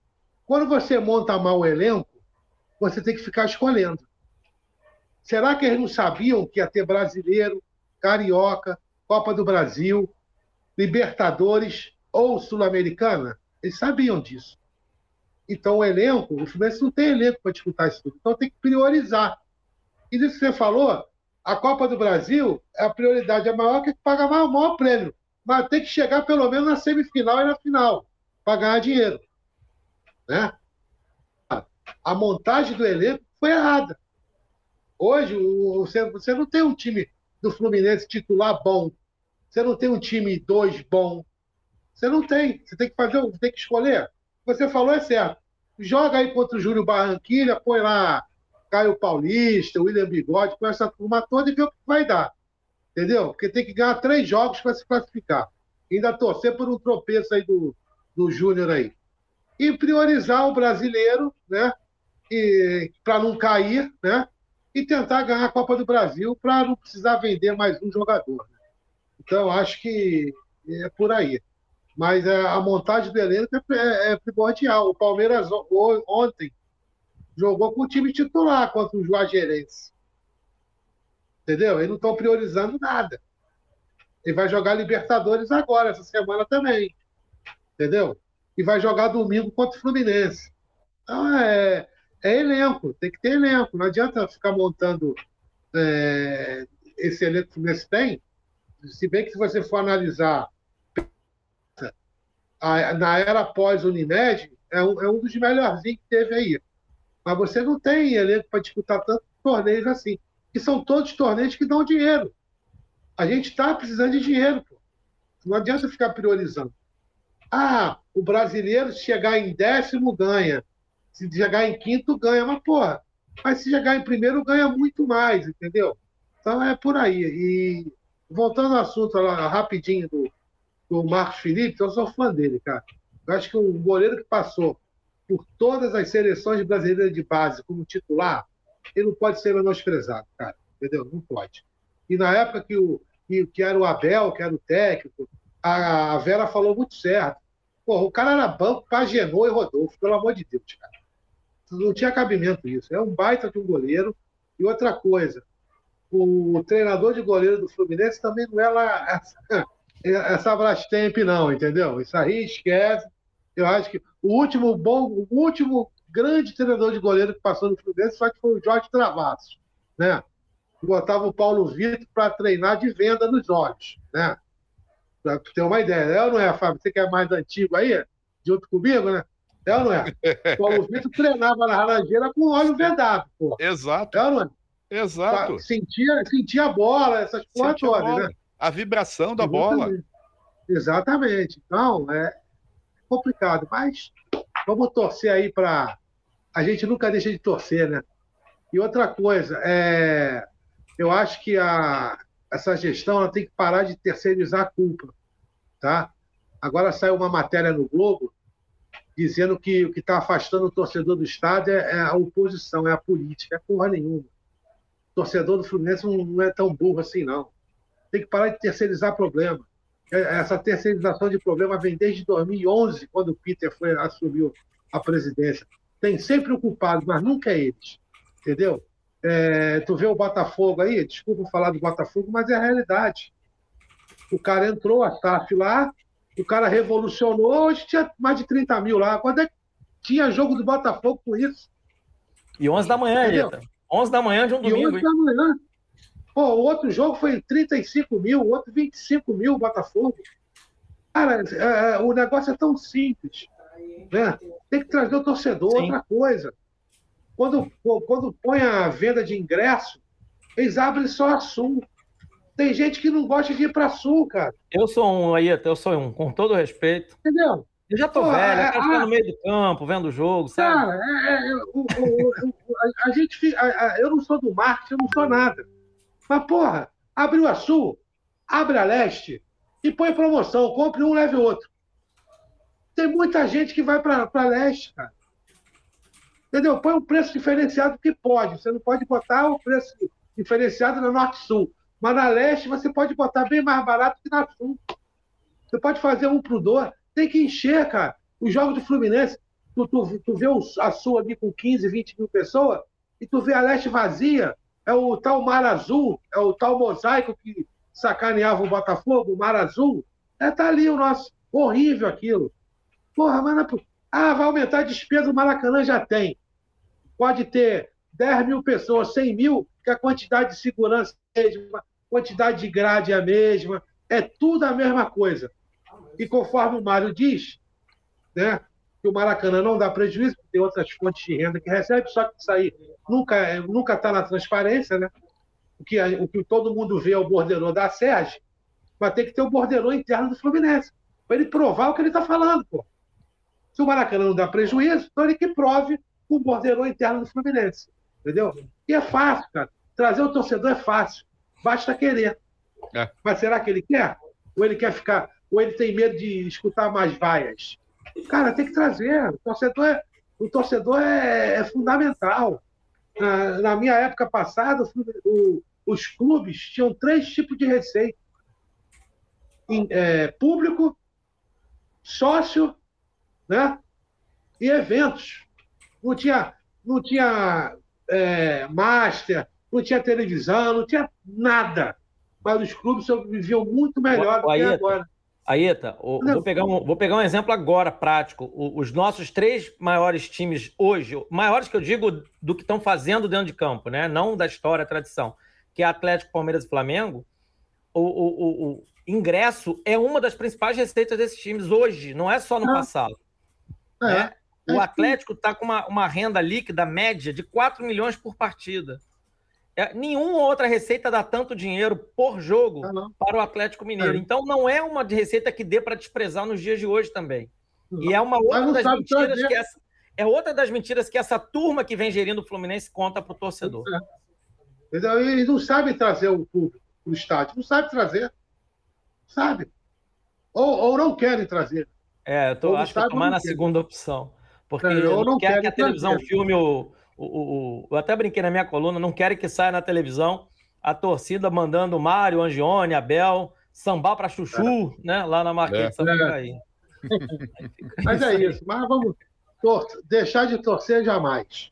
Não, jamais, jamais. Aliás, a, a, a, gente fica aqui sofrendo. A gente, a gente podia estar tomando a nossa cervejinha agora, espairecendo, né? Comendo uma rapadura, um amendoim assado aí, desses aí que passa no boteco a gente está aqui tentando trazer lucidez para conversar, criar um assunto com nossa torcida, com os amigos que nos seguem.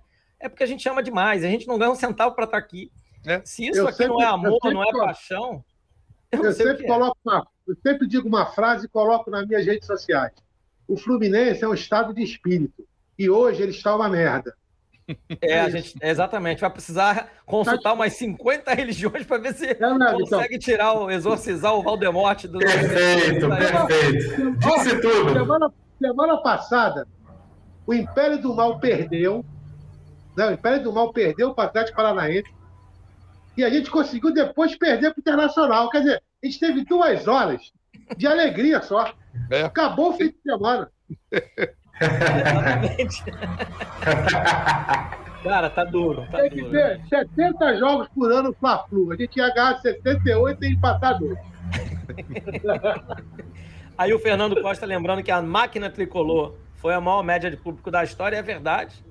E, e, isso aqui é um bom exemplo. Time bom, que joga futebol honesto, que o torcedor se conecta com a equipe, leva público para o estádio, gente. É simples.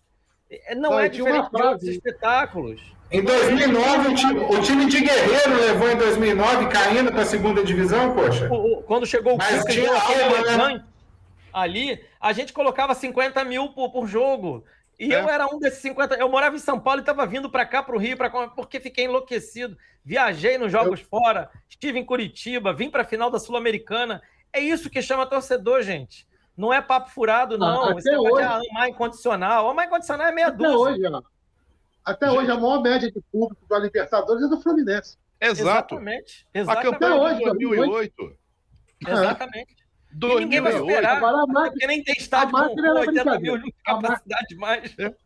A máquina era brincadeira. Tinha até uma frase lá da Força Flu, né? Que eles fizeram uma faixa, compra que a gente garante. Exato. E o compra fez. que a garante. É. Então, é, é honestidade, gente. Aliás, honestidade. Não, não, vou aproveitar e fazer um jabá antes que eu me esqueça. Terça-feira a gente vai entrevistar André Horta aqui, o filho do grande Horta que montou Ô, a André. que criou e gente finíssima. Gente finíssima. E eu vou conhecer ao vivo, né? Eu só conheço de, de internet, essas coisas, de ver postar, de ver as histórias dele. Finíssima. E vou ter o prazer da gente estar aqui. Vai estar eu, Paulo Andel, e eu acho que o Jorge Corpas vai estar aqui com a gente também para a gente fazer essa sabatina, mas é a sabatina do bem, não é igual a do UOL, não, tá, pessoal? Vai ser assim, contar a história, falar bastante. Fábio, arredonda também você... um pouco. Desculpa, desculpa aí, tá, fala aí. Vocês lembram da, do time de 83, 84, 85? Sim! Maravilha. Como é, como é que ele foi formado? Tinha um cara no Fluminense, Roberto Alvarenga. O tio do Paulinho, ponto é. esquerdo. Ele que foi captar esses caras, Tato, Jandir, Leomir, branco. Ele captava esses caras e trazia para a base. Até o Ricardo Gomes foi captado aí num time aí do Rio de Janeiro aí. Aí montou-se aquilo, todo mundo bom, bonito e barato, né? O bom, bonito e barato da, daquela época virou o quê? Tricampeão carioca, campeão brasileiro. É. Né? Botaram lá o técnico, Carbone arrumou aquele time em 84, né? Depois o Parreira só levantou a taça, né? E é isso. O Fluminense precisa disso, precisa de organização, precisa de gestor, de alguém que entenda, tem uma visão de pouco de futebol. Entendeu? Um, um time, um time não é com, com o Mapê, com o Neymar. Pode botar um time com esses caras. Se não tiver um time, o time não anda. Entendeu? O time você pode botar meia dúzia de jogadores desconhecidos e dar liga e você ser campeão. Que nem nós fomos tricampeões, cara. Se tiver critério, né, Aita? Que é isso que teve nessa montagem. Exatamente. Quero, quero o Tato. Você olhava o Tato, quero o Tato, quero o Aldo. O Aldo foi, foi lá no Pará buscar ele lá no, no Remo. Amapá. Amapá, Amapá, isso? Amapá. Porra. E aí depois esses caras ficaram para nossa história. Sim. De lá para cá, quem? Né? Ah, bom, é porque agora tem o telefone e principalmente o telefone celular, que você liga para o empresário amigo, amigo, vem cá, me disseram hoje que eu preciso contratar um lateral direito. Você tem alguém? Ah, eu amigo tenho. Meu. Aí Esse depois... aí não é amigo do... É. Fábio, é. diz a boca é amigo. Não, porque, diz a boca Porque miúda. o Roger Guedes, o Roger é Guedes é dele.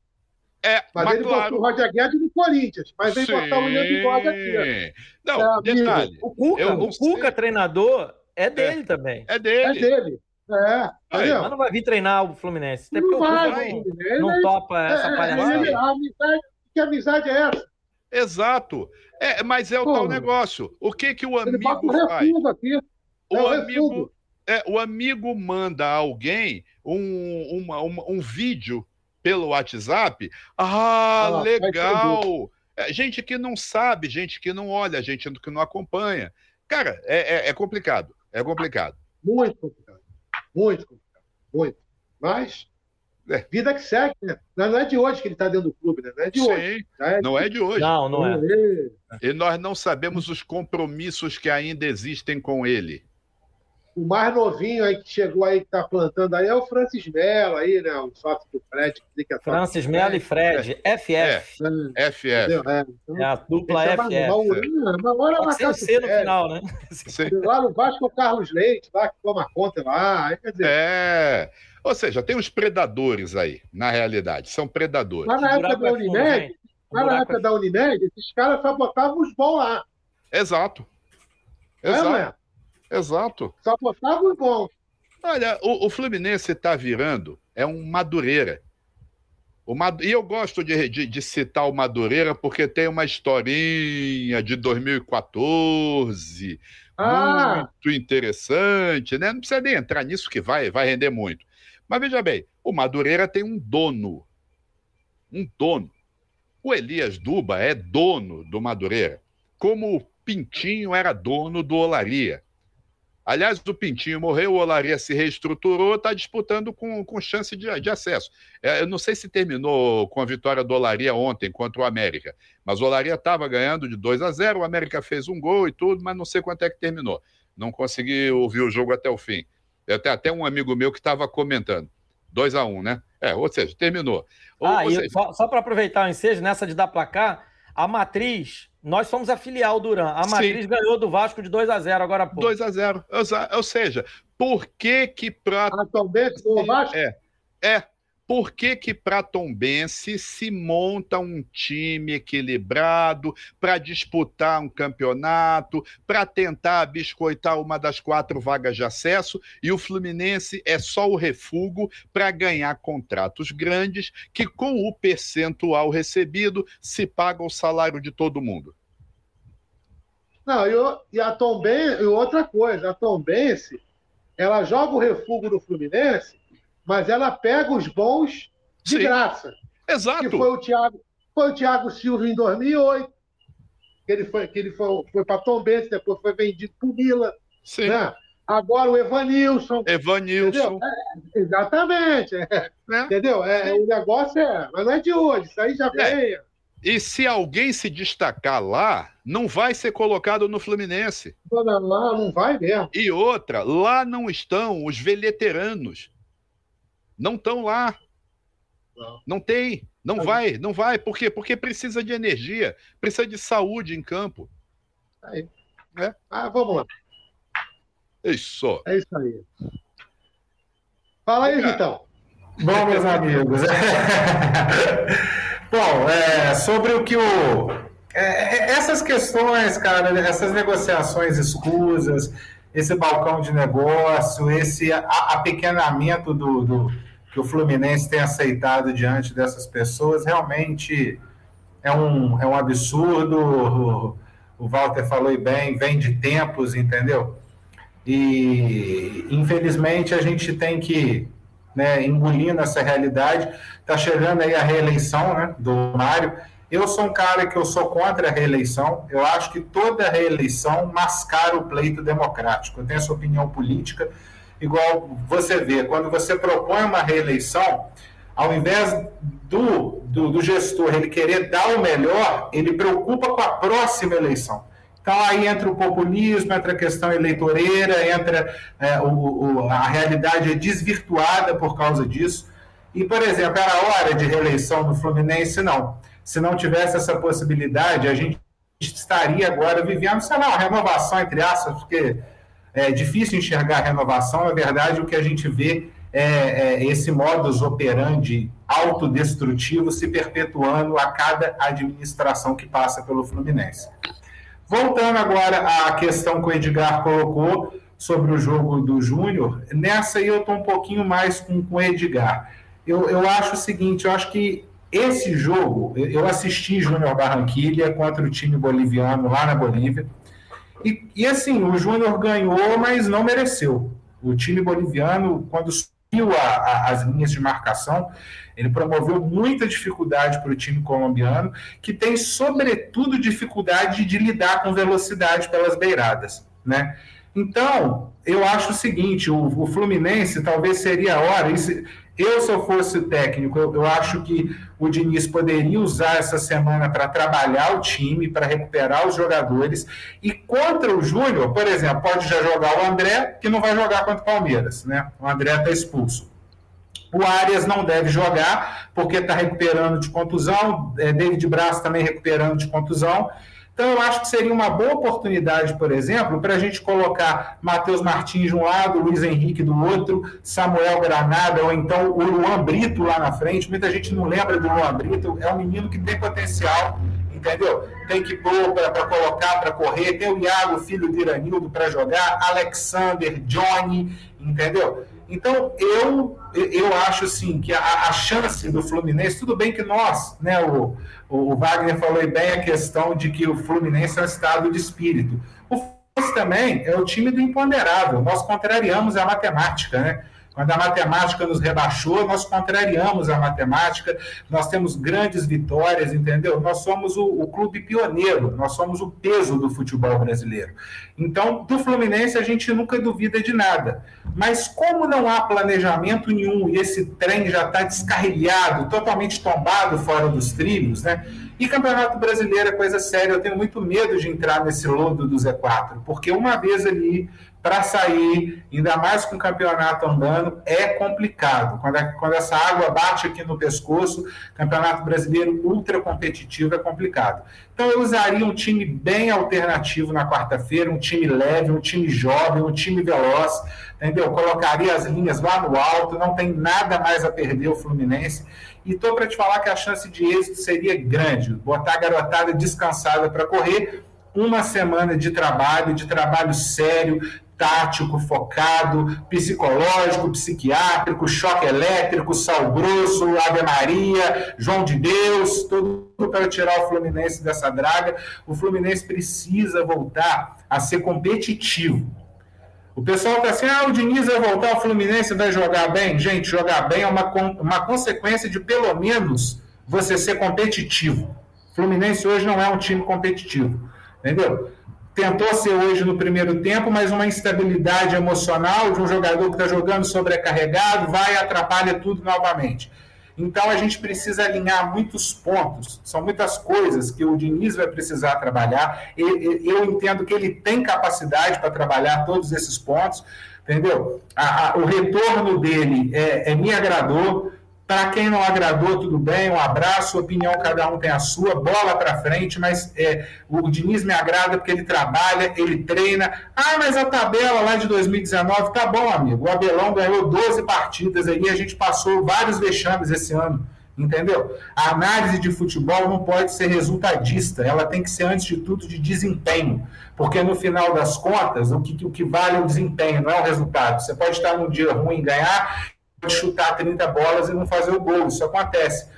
Então eu acho o Diniz capacitado, eu acho que ele tem tudo para fazer o Fluminense deixar de jogar de forma pragmática, covarde. Chega disso, a gente está cansado desse, desse tipo de time, mas que ele vai ter muito trabalho né? Ele vai ter muito trabalho. Eu acho que esse planejamento já começa por aí. Quarta-feira, um time de jovens, dá minutos para o Matheus Martins, solta o Luiz Henrique, que esse tem fôlego para correr seguidamente, põe o André de referência no meio-campo, que já não vai jogar contra o Palmeiras, retorna o Marcos Felipe para ele já voltar a ganhar ritmo e já ser avaliado por essa nova, essa nova comissão técnica eu jogaria sim para contra o Palmeiras, sim, um grande desafio em termos de competitividade. Hoje o Palmeiras é o expoente do nosso futebol. Não estou aqui falando de ser o time mais técnico, né? Porque temos aí outros elencos com mais qualidade técnica, mas em termos de coletividade, de aplicação, de jogo, em todas as fases, e, sobretudo,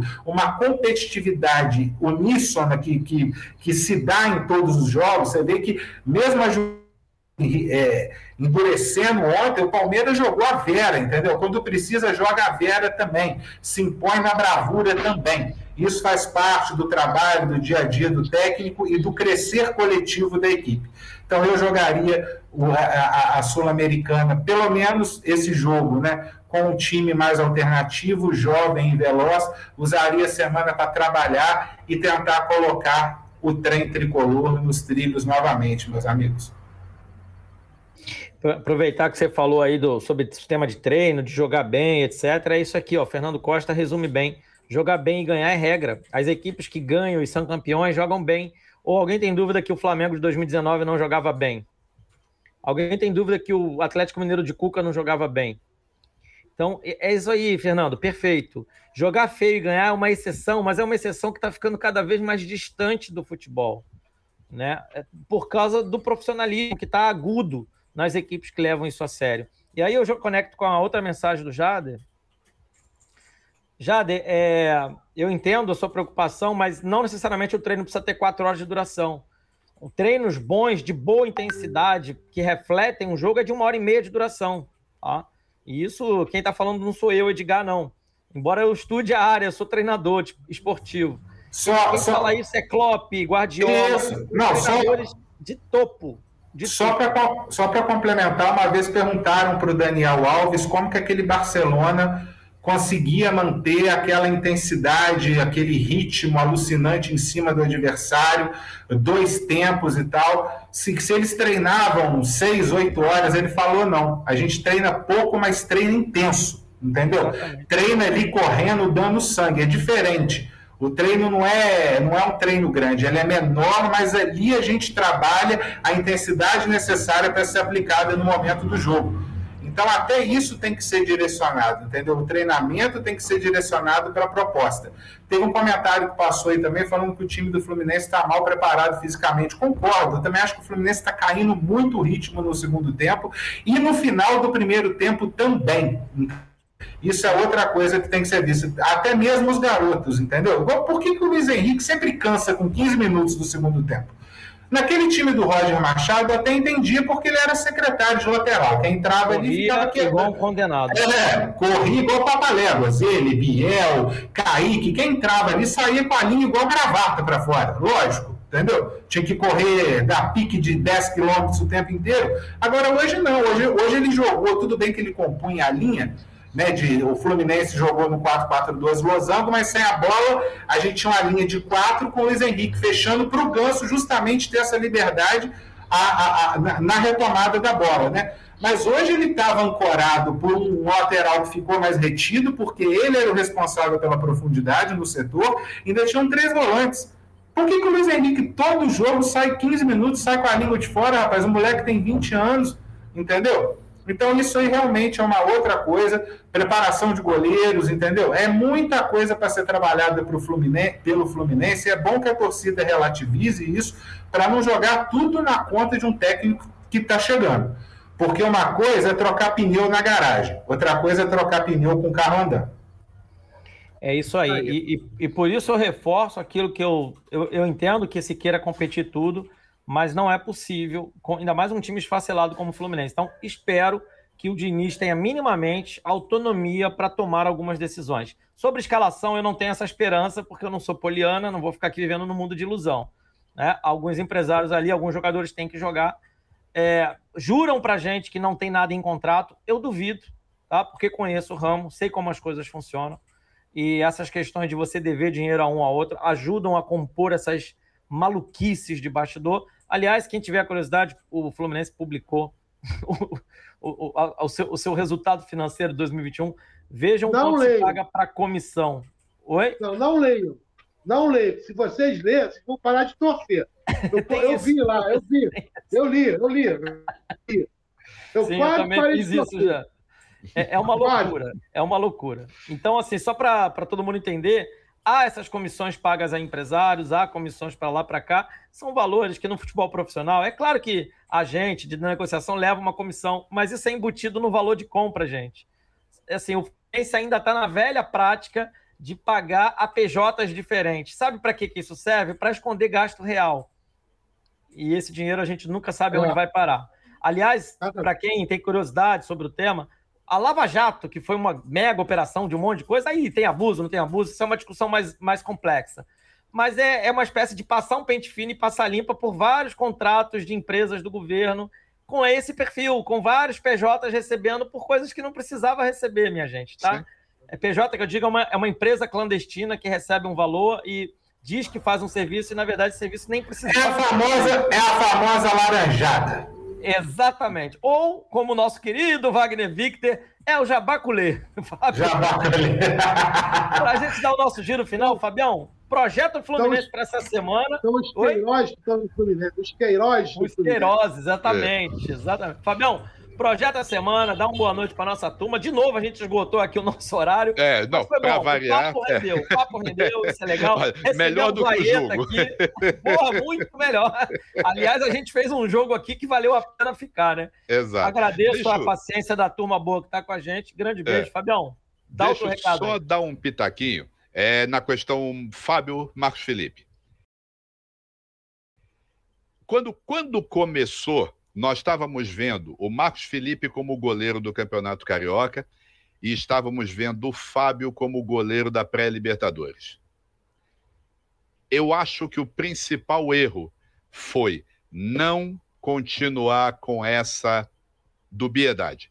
Por quê? porque nós continuamos. Apesar de termos saído da, da Libertadores, nós caímos na Sul-Americana. E a Sul-Americana vai ser disputada no, concomitantemente a, ao Campeonato Brasileiro.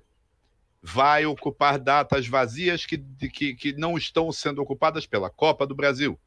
Tá? Então, eu acho, acho que Marcos Felipe deveria ter sido goleiro do Campeonato Brasileiro e o Fábio deveria ter sido o goleiro só da Sul-Americana e da Copa do Brasil.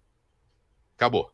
Não haveria essa essa querela, tá? E outra, o, o, Fluminense tem, não tem um só. Ainda que tenha um responsável principal, o Fluminense tem três preparadores de goleiro.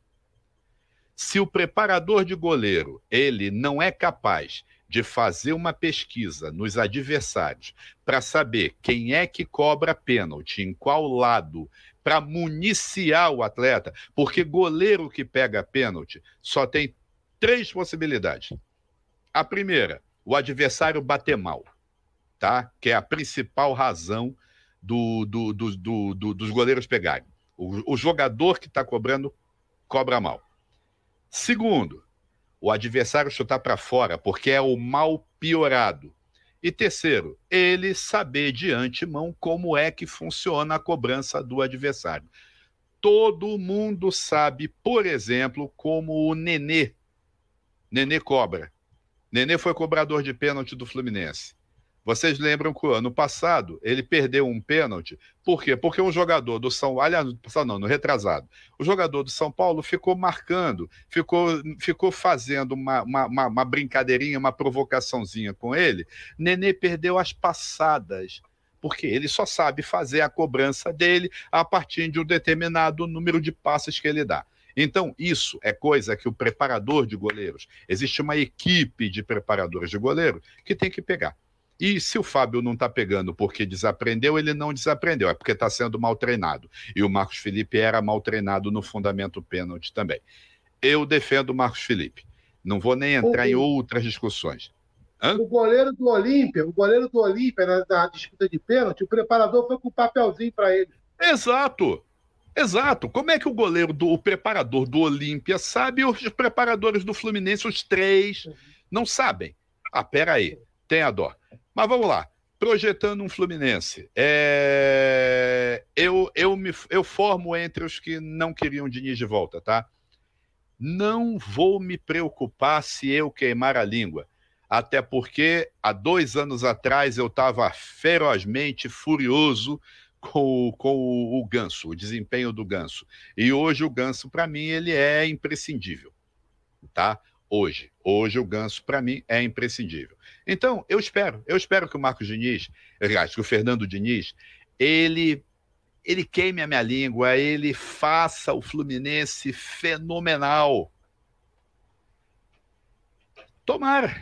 Eu tô aqui para torcer. Eu não, eu não vou, eu não vou torcer contra ele porque eu não gosto dele.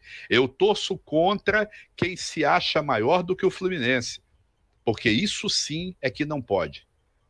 Não existe ninguém lá dentro das Laranjeiras, não existe ninguém na torcida que seja maior que o Fluminense, tá? E como não existe um Arnaldo Guinle disponível por aí, ninguém vai ser igual a Arnaldo Guinle. E ninguém vai ter a grande ideia que teve Oscar Cox, tá? Se não é Oscar Cox, se não é Arnaldo Guinle, é, é, é, outra prateleira e é abaixo tá? Vamos estabelecer bem isso. Então, candidatos, pretensos candidatos a imperador, a majestade, a divindade, abaixem a bola, tá? O Fluminense é muito maior do que todos vocês. Muito maior. É melhor, inclusive, vocês não ficarem drenando recursos do Fluminense à toa. Então, projetar. Não sei, olha, até que vocês me levantaram uma ideia interessante é, da, questão de, de abrir mão da Sul-Americana. Pode ser. Nós podemos ver isso já a partir da escalação. Eu acho que realmente o Diniz ele deveria pegar um time titular, um time principal, né? E treinar essa semana. Treinar essa semana. É, pode ser, pode ser uma alternativa. Eu não tenho grandes expectativas para o jogo com o Júnior Barranquilha e não tenho, ainda não tenho grandes expectativas para o jogo com o Palmeiras. Se acontecer isso, do Diniz ele selecionar uma equipe principal e trabalhar com ela ao longo da semana, pô, aí ótimo, ele está priorizando uma competição que é importante, porque a gente não pode correr riscos, né? E, e eu acho que ainda está cedo, apesar da, da, nossa insatisfação, ainda está cedo para dizer que ah, vai fazer isso. Em 2011, a gente começou tateando e seguimos. Voltamos da Libertadores e seguimos. Tá? Em 2012, nós fizemos a mesma coisa. Em 2013, nós fizemos a mesma coisa. Em 2012, nós fomos até campeões. Né? E disparados. Então, gente, o, o, a diferença era o calendário, que naquela época era mais concentrado no primeiro semestre. A Libertadores se resolvia no primeiro semestre. Então, vamos lá, vamos ponderar agora. Talvez, talvez seja mais importante realmente não é, abrir mão da Sul-Americana, mas sem vexame. Então, eu acho que a gente tem que entrar para ganhar do Júnior, nem que seja de 1 a 0 nem que seja com gol cagado. A gente tem que entrar para ir lá no União Santa Fé, lá na Argentina, devolver a, o, o, jogo com juros e correção, tá? Fazendo 1 a 0 gol cagado e tem que fazer 1 a 0 no Oriente Petroleiro. Aí vamos decidir no saldo com o Júnior Barranquilla.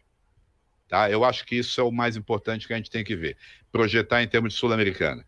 Pode não avançar, tá? Agora, o jogo contra o Palmeiras vai depender realmente de ter treinamento específico ou não. Eu não sei. Hoje, sinceramente, digo que a minha bola de cristal da Casa e Vídeo quebrou. Eu não estou com tempo suficiente para ir na Casa e Vídeo, apesar de que tem uma aqui perto.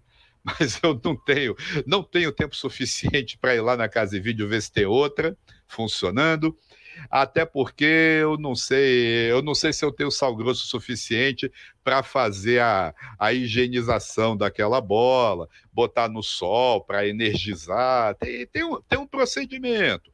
Com cristal é assim, não é só comprei e acabou, tá?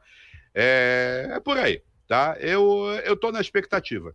Eu dessa vez eu tô um espectador, pura e simplesmente. Bom, Dou, já dou meu boa noite para todo mundo, para vocês, meus colegas de bancada. É, vamos ver, dá uma boa noite também ao pessoal que está nos aguentando até agora, né? Um programa de duas horas. É, tá, tá esticado. Tá esticado, tá esticado. Ô, e aí, Fábio, vamos lá. Oi. Fábio, não compra bola de cristal, não, compra uma pirâmide de cristal. Nossa. Que a pirâmide tem muito mais energia. E outra coisa. Eu também acho. Também não fala em pirâmide, não, senão o Wellington te liga, hein? Opa, opa! Alô, Polícia Federal! Uh! É, essa eu não entendi. O que foi, Vitão? Que que o Wellington, o Wellington, ah. o Wellington, o Baiana, a Baiana, a Baiana não. tomou. Ele caiu no esquema de pirâmide lá em Santa Catarina, é, rapaz. Não pode falar em pirâmide, não, senão o Wellington vai querer participar, hein? Pessoal, foi, Aí, foi um prazer. Pode... É, foi um prazer estar com vocês. Muito obrigado. A quem nos assistiu também, uma boa noite a todos. E olha só, torcedor tricolor e sócio, em novembro, votem em uma pessoa que não precise do Fluminense. O Fluminense precisa de pessoas que não precisam do Fluminense para sobreviver. É isso aí.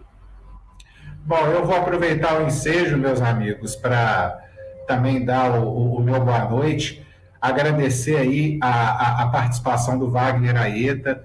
Ô Wagner, eu acompanho o, o seu trabalho no Flu News, inclusive eu li seu último texto falando né, que o, do, do, dos problemas do, dos funcionários, ainda mais nessa semana aí do Dia do Trabalho, que na verdade são os funcionários do Fluminense que ganham menos de dois mil reais, são os que mais estão sofrendo, né? O que é um verdadeiro absurdo. Então a gente deixa aqui a nossa indignação. A gente acabou de sair de uma pandemia, entendeu? Essas pessoas já vivem com dificuldade, pagam aluguel, entendeu? É, é a vida no Brasil está muito difícil para todo mundo, inflação corroendo, entendeu? O barco descendo a ladeira. Então vamos ter um pouco de humanidade, entendeu? Esses jogadores, já que estão ganhando aí 600, 700 mil, que eles tirem 10 mil cada um, não vai fazer nem cosquinha, tá? É, não vai fazer nem cosquinha para pôr gasolina no Porsche, na Ferrari, e ajude esses funcionários, então, como outros jogadores já fizeram em outros clubes, em outras épocas, que isso parte, então, desses jogadores. Então, até do Fluminense. Até do próprio Fluminense está um absurdo. O seu texto ressaltou isso, Wagner e dizer que eu acompanho seu trabalho. Foi um prazer de receber, dividir uma bancada com você, que você volte sempre aí, entendeu? Com o seu conteúdo, com, com, a sua palavra, é, o Fidalgo Tricolor, muito obrigado. Fábio, como sempre, Edgar também. Sempre que a gente forma essa trinca, a gente fala mais de duas horas. Né? Daqui uns dias o André e o Diniz, vai bloquear nós três, vai falar, não deixa esses três não falar mais não, teve, esses... teve, teve uma última live que eu participei, que foi aquela que ficou quase o dia todo, Sim. o Andel veio cortando todo mundo. Ele cortando, expulsando todo mundo, entendeu? Não, já chega, vai, vai estourar o horário, invadindo vai entrar. Ô, Aeta, não é culpa minha nem do Fábio, a gente fala pouco, é o Edgar que fala muito. Entendeu? É. A culpa é toda do Edgar, entendeu? Deixa, deixa estar, deixa estar. A culpa é do mediador. É, Vitão, tem um detalhe. Eu dei folga para todo mundo. Ninguém me ouviu depois do jogo com o Internacional, que eu estava no Maracanã. Ninguém me ouviu depois do jogo do Vila Nova, que eu fui ver. Aliás, teve aquele jogo da Sul-Americana também, que eu não, não atrapalhei ninguém depois do jogo com, com o Santa Fé. Pô, foram três pós-jogos que eu não falei nada. Tinha, tinha muita coisa para descer, né? Muita coisa. Olha, eu, eu, eu, eu, né? Eu só repor uma informação que eu dei, não tem nada a ver com o que a gente está falando, mas falei que o Vasco estava perdendo de 2 a 0 Rapaz, um VAR de quilômetros de tempo anulou o gol do Tom Benz. O jogo seguiu, o Vasco empatou. Olha aí o VAR amigo. Alô, Polícia Federal, mais uma ah, vez. Alô.